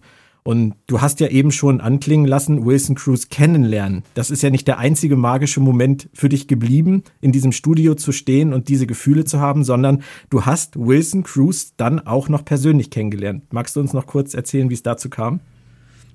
Also ich war so überwältigt, nachdem, nachdem wir das da alles, alles gemacht haben und, und ähm, und, und es war, war auch, auch, auch so, ähm, also Synchronisation ist, ist ein, ein, ein sehr empathisches Handwerk. An, anders, anders funktioniert es nicht. Handwerk ist es natürlich, weil auch da ist nicht, nicht unbegrenzt Zeit. Man, man muss da so, so, so gewisse Abläufe, muss man schon einhalten und man muss auch ein gewisses Pensum schaffen. Und äh, empathisch muss es aber auch sein, ne? weil man kann da nicht einfach aufs Bild sprechen, sondern es, es muss schon sehr dem entsprechen, was da, was da im Original passiert. Man muss sich da schon im, im Prinzip komplett und mit, mit allem, was man zur Verfügung hat, darauf einlassen, auch wenn dann von im Prinzip der deutschen Seite am Ende nur die Stimme bleibt. Und so war das ähm, an die, die Arbeit an Star Trek Discovery ein, eine, eine sehr sehr emotionale, sehr intensive Erfahrung, eben auch weil das Team der Sache und dem Thema so verbunden ist und, und die ja auch gemerkt haben, was, was, was mir das bedeutet. Und es war, würde, würde ich sagen, wirklich eine der für mich prägendsten Synchronarbeiten in, in all den Jahren. Und dafür bin ich natürlich dankbar, weil man kann sich vorstellen, es hätte vielleicht auch bei, bei Leuten landen können, denen das, denen das nicht so wichtig ist oder die da halt mit mehr Routine rangehen. Aber so war das wirklich was, was ganz Besonderes und ich war so dankbar und gerührt. Ich musste das mit irgendwem teilen und durfte es aber ja mit niemandem teilen, weil diese, diese Folgen von uns ja synchronisiert worden sind, noch bevor das irgendwo lief. Und der einzige, mit dem ich darüber in Anführungsstrichen reden konnte, war Wilson Cruz. Und ich bin jetzt niemand, der, der irgendwie äh, da Leute bei, bei, bei Facebook oder Instagram oder wo auch immer anschreibt, aber ich dachte, gut, in, in dem Fall äh, nehme ich jetzt alles, alles zusammen und, und schreibe so kurz wie möglich, aber so, so, so deutlich wie es geht, was mir das bedeutet, was mir seine Figur bedeutet, seine Rolle bedeutet, seine Darstellung bedeutet in dieser Serie, in diesem Kontext und am Ende auch, äh, wie die Verbindung zu, zu mir ist über den Fakt, dass ich ihm meine Stimme leihen darf, hinaus und das habe ich getan. Und ähm, ja, gucke irgendwann am nächsten Morgen auf mein Telefon und habe eine Nachricht von Wilson Cruz als, als Antwort bekommen. Und, und das war dann irgendwie der Beginn eines lockeren Austauschs, der dann äh, seinen jähen Höhepunkt äh, fand, als im Verlauf der ersten Staffel der Figur ein zum Glück nicht endgültiges Schicksal widerfährt und er auch in dem Moment, äh, dazu durfte er ja auch nichts sagen, äh, nur schrieb, mach dir keine Sorgen, warte ab und, und das war äh, auf, auf diesem Weg unser erster Kontakt und, und der erste persönliche Kontakt fand dann äh, 2019 also das wirkliche Kennenlernen von Mensch zu Mensch, das fand dann auf der, auf der FedCon 2019 im Juni in, in, in Bonn statt. Und ja, das war genauso unglaublich, äh, wie, wie die ganze Geschichte ja bisher verlaufen war. Er, er hatte da sein, sein, sein Flieger aus New York verpasst und es war klar, er würde noch nachkommen, aber er würde später kommen und würde es nicht zur Eröffnung der Convention schaffen am Freitagabend, was dann zu der sehr kuriosen Situation führte, dass, dass alle hinter der Bühne standen, die, die Schauspieler aus Babylon 5 und The Expanse und und ähm, aus Stargate und alle, alle waren da und eben, eben auch die Discovery Crew in, in Form von Shazad Latif, Ash Tyler, von Ethan Peck, Spock und, und eben von Anson Mount als, als Captain Pike und dann kursierte hinter der Bühne äh, äh, kursierte ein Zettel mit dem, mit dem Line-Up, wie wir da rausgehen sollten und jetzt sage ich schon wir, weil mein Name auf diesem Zettel ganz, ganz oben stand. Und zwar ähm, eigentlich nach dem Namen von Wilson Cruz, der ja aber nicht da war. Und ich dachte, das werden die doch jetzt nicht, nicht machen. Also normalerweise würde man ja sagen, gut, wenn der Schauspieler jetzt nicht da ist, dann muss ja der Synchronsprecher da auch nicht auf die Bühne gehen. Äh, vor allem, wenn wir hier die, die Hauptdarsteller aus Discovery haben, ne, was, was, was soll das? Aber irgendwann gab es halt den Moment, wo wir hinter der Bühne nur noch zu viert standen. Alle anderen waren schon draußen aus all den Serien, die wir kennen. Und dann ähm, bin ich zu denen hin und habe gesagt, ähm, vielleicht wundert ihr euch, vielleicht auch nicht. Ich will es nur kurz sagen und mich vorstellen. Ich bin der und der und eigentlich dessen deutsche Stimme, nun ist er nicht da. Ähm, ja, so ist jetzt hier die Gemengelage. Und, und in der Tat äh, folgte dann das Programm genau diesem Ablauf und mit, mit großem Tamtam und vor allem diese, dieser, dieser äh, von, von mir noch, noch nie so intensiv in, in, in jeder äh, Körperzelle erlebten Titelmusik von Star Trek Discovery wurde dann mein Name gesagt und gesagt, hier die deutsche Stimme von Wilson Cruz, der nicht da ist, hier ist Benjamin Stöve. Und, und dann rauszugehen vor, vor diese vielen ähm, Menschen und dann eben gefolgt von, von den Schauspielern. Das war ein irrer Moment, der dann wirklich nur getoppt wurde, als er dann eben einen Tag später dann doch äh, Bonn erreicht hat, als Wilson dann auch tatsächlich da war. Und dann hatten wir ganz lange nicht so richtig Zeit, weil durch seine Verspätung hatte der halt ganz viele aufgeschobene Termine, die er in kurzer Zeit nachholen musste, ganz viele Fotoshootings und ganz viele Meet and Greets und wir, wir schlawenzelten immer irgendwie so umeinander herum und dann stand er einmal kurz hinter mir und dann war er wieder da und weg und was auch immer. Und, und, und irgendwann hatten wir so, so zehn Sekunden zusammen und, und ich sage, es ist so unglaublich, dass wir uns hier gegenüberstehen.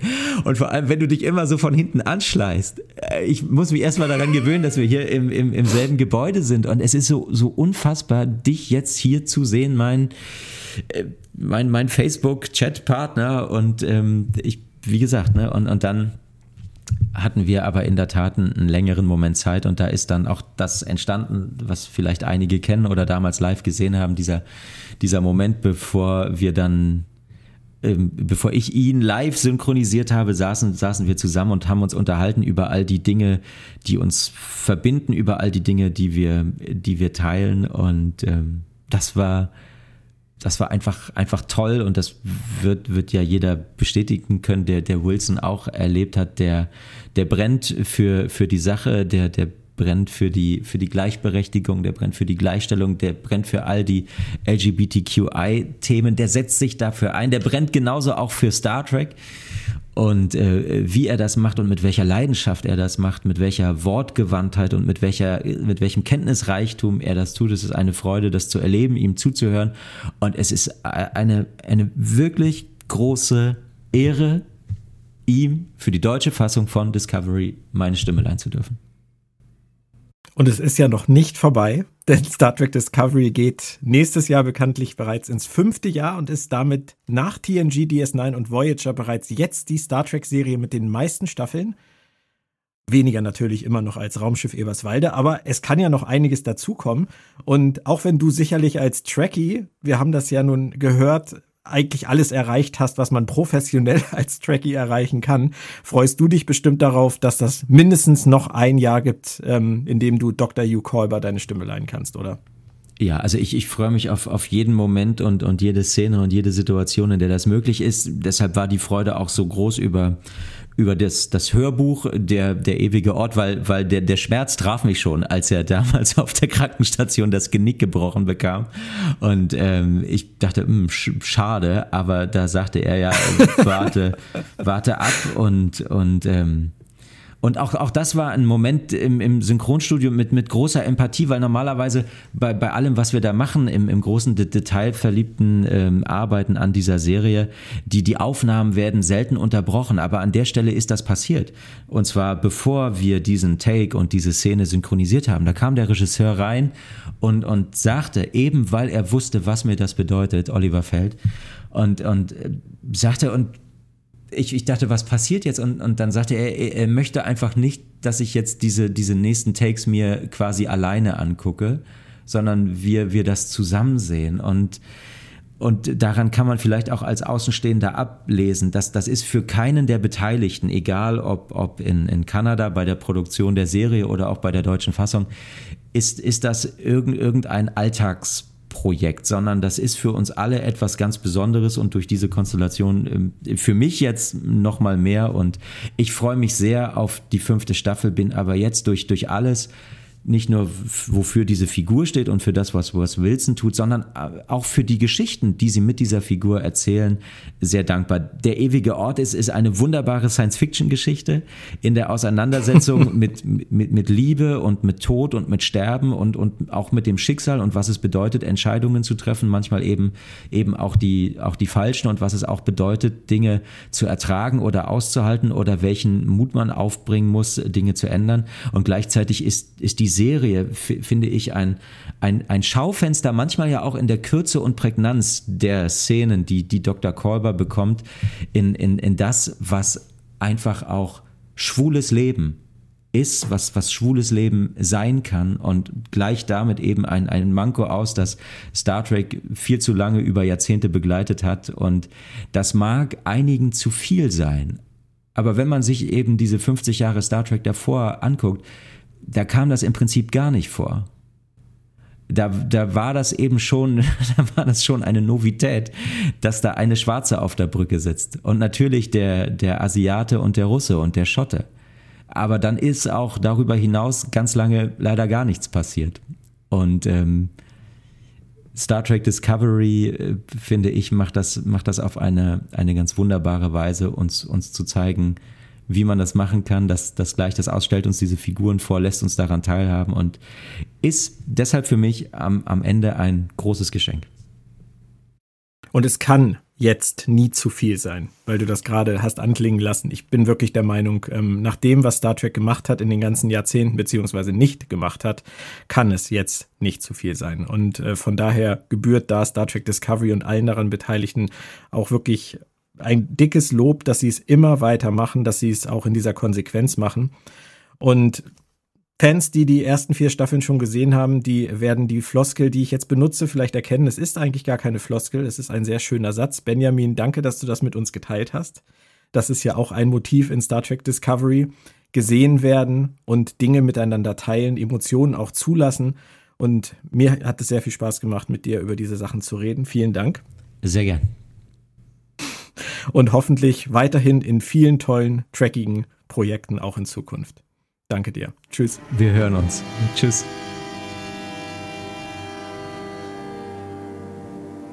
Also mich hat das wirklich gepackt, was Benjamin da erzählt hat. Das kann ich nicht anders sagen. Was muss das für ihn für ein Moment gewesen sein? Da kommt er ins Synchronstudio und weiß nur, dass er irgendeine Rolle sprechen soll. Eventuell halt irgendein Redshirt, das nur I, Sir sagt um dann festzustellen, dass man ihn, einen schwulen Synchronsprecher und Trekkie, auf den schwulen Bordarzt Dr. Kolber besetzt hat und das durch Zufall, durch kosmische Fügung, was auch immer, das muss, das muss wie Magie gewesen sein.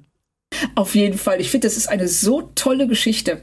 Und auch wenn er sie, wenn man ihn hört, wie er sie erzählt, die Begeisterung, die man in der Stimme hört, das ist wirklich, ähm, ja, also es freut mich total für ihn, dass das äh, geklappt hat. Und er macht es ja auch toll.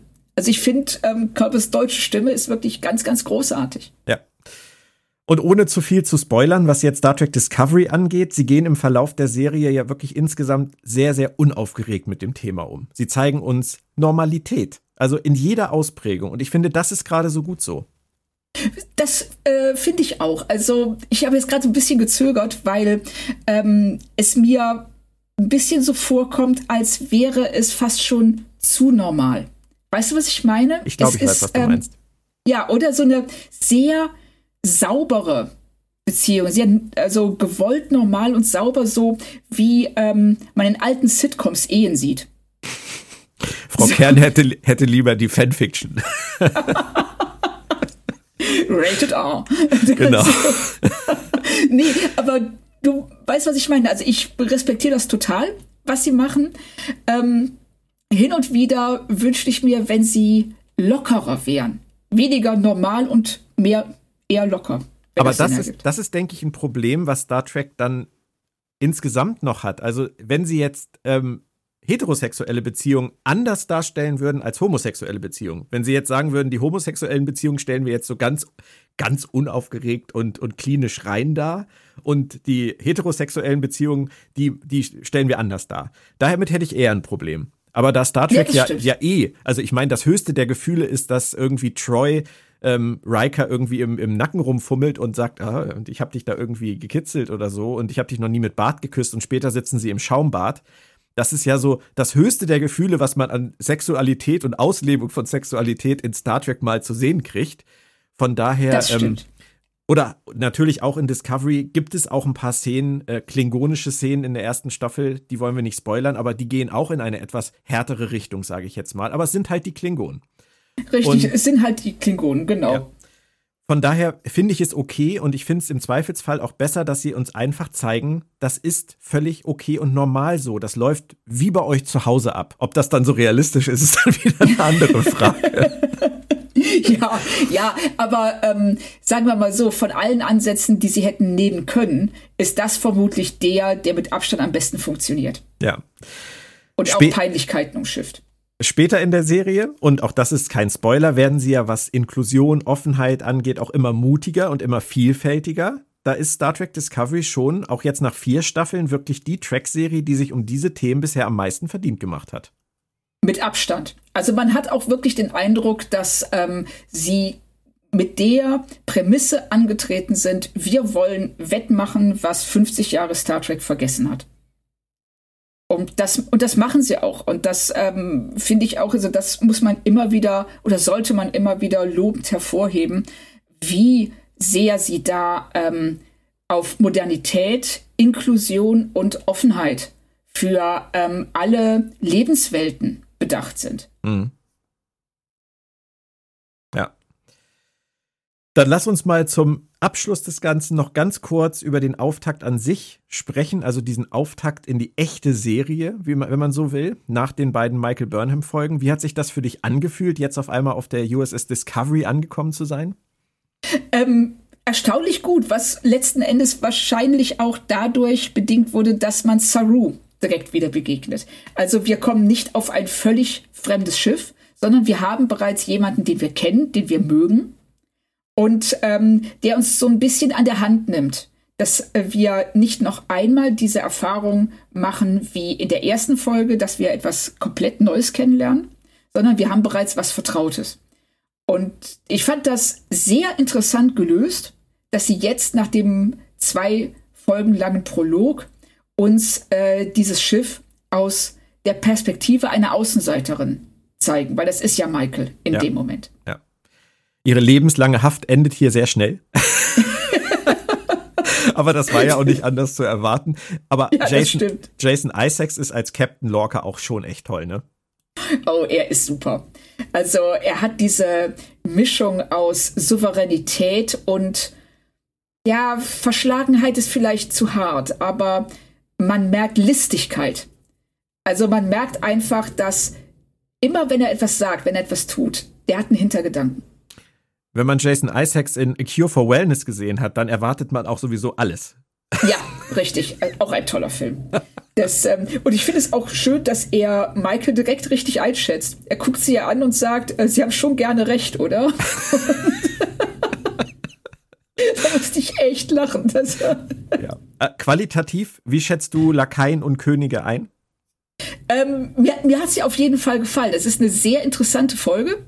Ähm, alleine dadurch, dass wir nicht nur die neue Besatzung kennenlernen, sondern auch, dass alle Handlungsstränge der Staffel bereits definiert werden. Wir haben auf der einen Seite den Krieg gegen, Kling gegen die Klingonen und äh, den neuen, möglicherweise gefährlichen Antrieb. und einen doch relativ undurchsichtigen und vielleicht sogar unberechenbaren Captain. Und das, ähm, also sie öffnen hier die Tür zu einigen sehr interessanten Ideen und Handlungssträngen. Ja. ja. das ging mir damals tatsächlich auch so. Ich habe auch extra noch mal in unseren Podcast von damals reingehört, wo wir über diese Folge gesprochen haben, vor inzwischen ja auch schon fast ja fünf Jahren. Ähm, und da waren wir auch sehr euphorisch. Und jetzt beim nochmal wieder schauen ging mir das eigentlich echt auch so. Ich fand äh, Jason Isaacs toll. Ich habe mich über ähm, Doug Jones gefreut. Ich finde das Schiff klasse. Ähm, ja. Man kann über das eine oder andere sicherlich immer diskutieren, auch was den Sporenantrieb angeht und so weiter. Aber insgesamt war gerade diese Folge wirklich ein ziemlich, ziemlich guter Einstieg jetzt in die Serie. Ja, absolut. Also sie wie bereits gesagt, sie machen hier sehr viel richtig. Sie äh, zeigen auf, was uns erwarten könnte. Und ähm, sie integrieren Michael auch noch nicht ganz in die Besatzung, sondern zeigen, dass es da Misstrauen und ähm, Probleme gibt. Und das finde ich auch völlig in Ordnung, dass nicht alles am Ende der Folge wieder auf Null gedreht wird. Ja. Star Trek Discovery läuft weiterhin immer montags 20.15 Uhr auf Tele 5. Wer noch Lesestoff zur Serie sucht, äh, ebenfalls in Zusammenarbeit mit Tele5 ist ein Magazin entstanden, das bereits bestellt werden kann. TV-Klassiker Star Trek Discovery, das Magazin zur Free-TV-Premiere. Das kann man sich mal gönnen. Zu finden ist es in jedem Online-Shop, seit dem 7.3. auch im stationären Handel. Ich hoffe, es gibt noch welche oder sonst noch ein paar letzte Exemplare über meinen Shop unter www.ifobshop.com, Verlag in Farbe und Bunt. Wir hören uns hier bei Planet Track FM regelmäßig zu trackigen Themen. Ihr findet uns über planettrackfm.de, Soundcloud, den RSS-Feed zum Podcast für euren Podcatcher oder bei allen möglichen Anbietern wie Audible, Spotify, iTunes und Co. Und wir würden uns sehr freuen, euch auch weiterhin an Bord zu haben und bedanken uns jetzt schon für den riesigen Zuspruch bei den ersten drei Ausgaben dieser Discovery-Edition. Vielen Dank, Claudia. Es hat mir wieder sehr viel Spaß gemacht. Ja, mir auch, Björn. War mir ein Vergnügen. Und von mir noch eine letzte Bemerkung. Ähm, dieser Blick auf 56 Jahre Star Trek-Geschichte, der hat mich eigentlich mal wieder eines gelehrt. Es ist niemals zu spät, endlich die richtigen Wege zu beschreiten, auch wenn die Macher sicher viel zu lange nicht den Mut zusammenbekommen haben, einige Themen richtig offensiv anzugehen.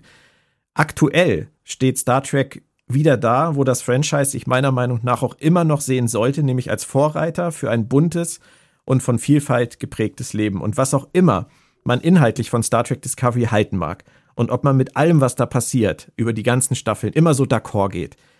Die Serie nimmt in diesem Zusammenhang eine ganz besondere Rolle ein und verdient sich damit meiner Meinung nach echt unser aller Respekt, auch weiterhin. Ich kann das nur zu 100% unterschreiben. Für das hast du sehr schön gesagt.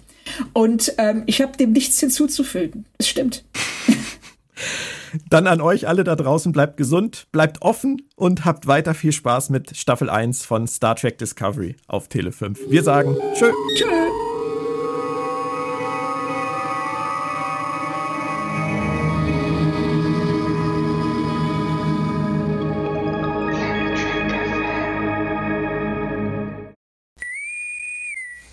Was bedeutet der Tod dann für dich? Und warum glauben manche Leute, dass er ein ewiger Ort ist? Bedeutet Tod endlos? Paul? Star Trek Discovery, der ewige Ort. Als Doppel-CD und jetzt auch digital. Überall, wo es Hörbücher gibt.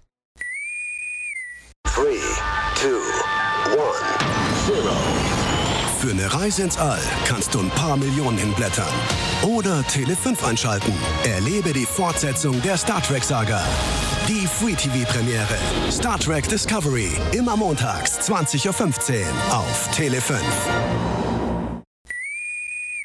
Der Verlag in Farbe und Bunt präsentiert Fantastische Welten in Farbe und Bunt.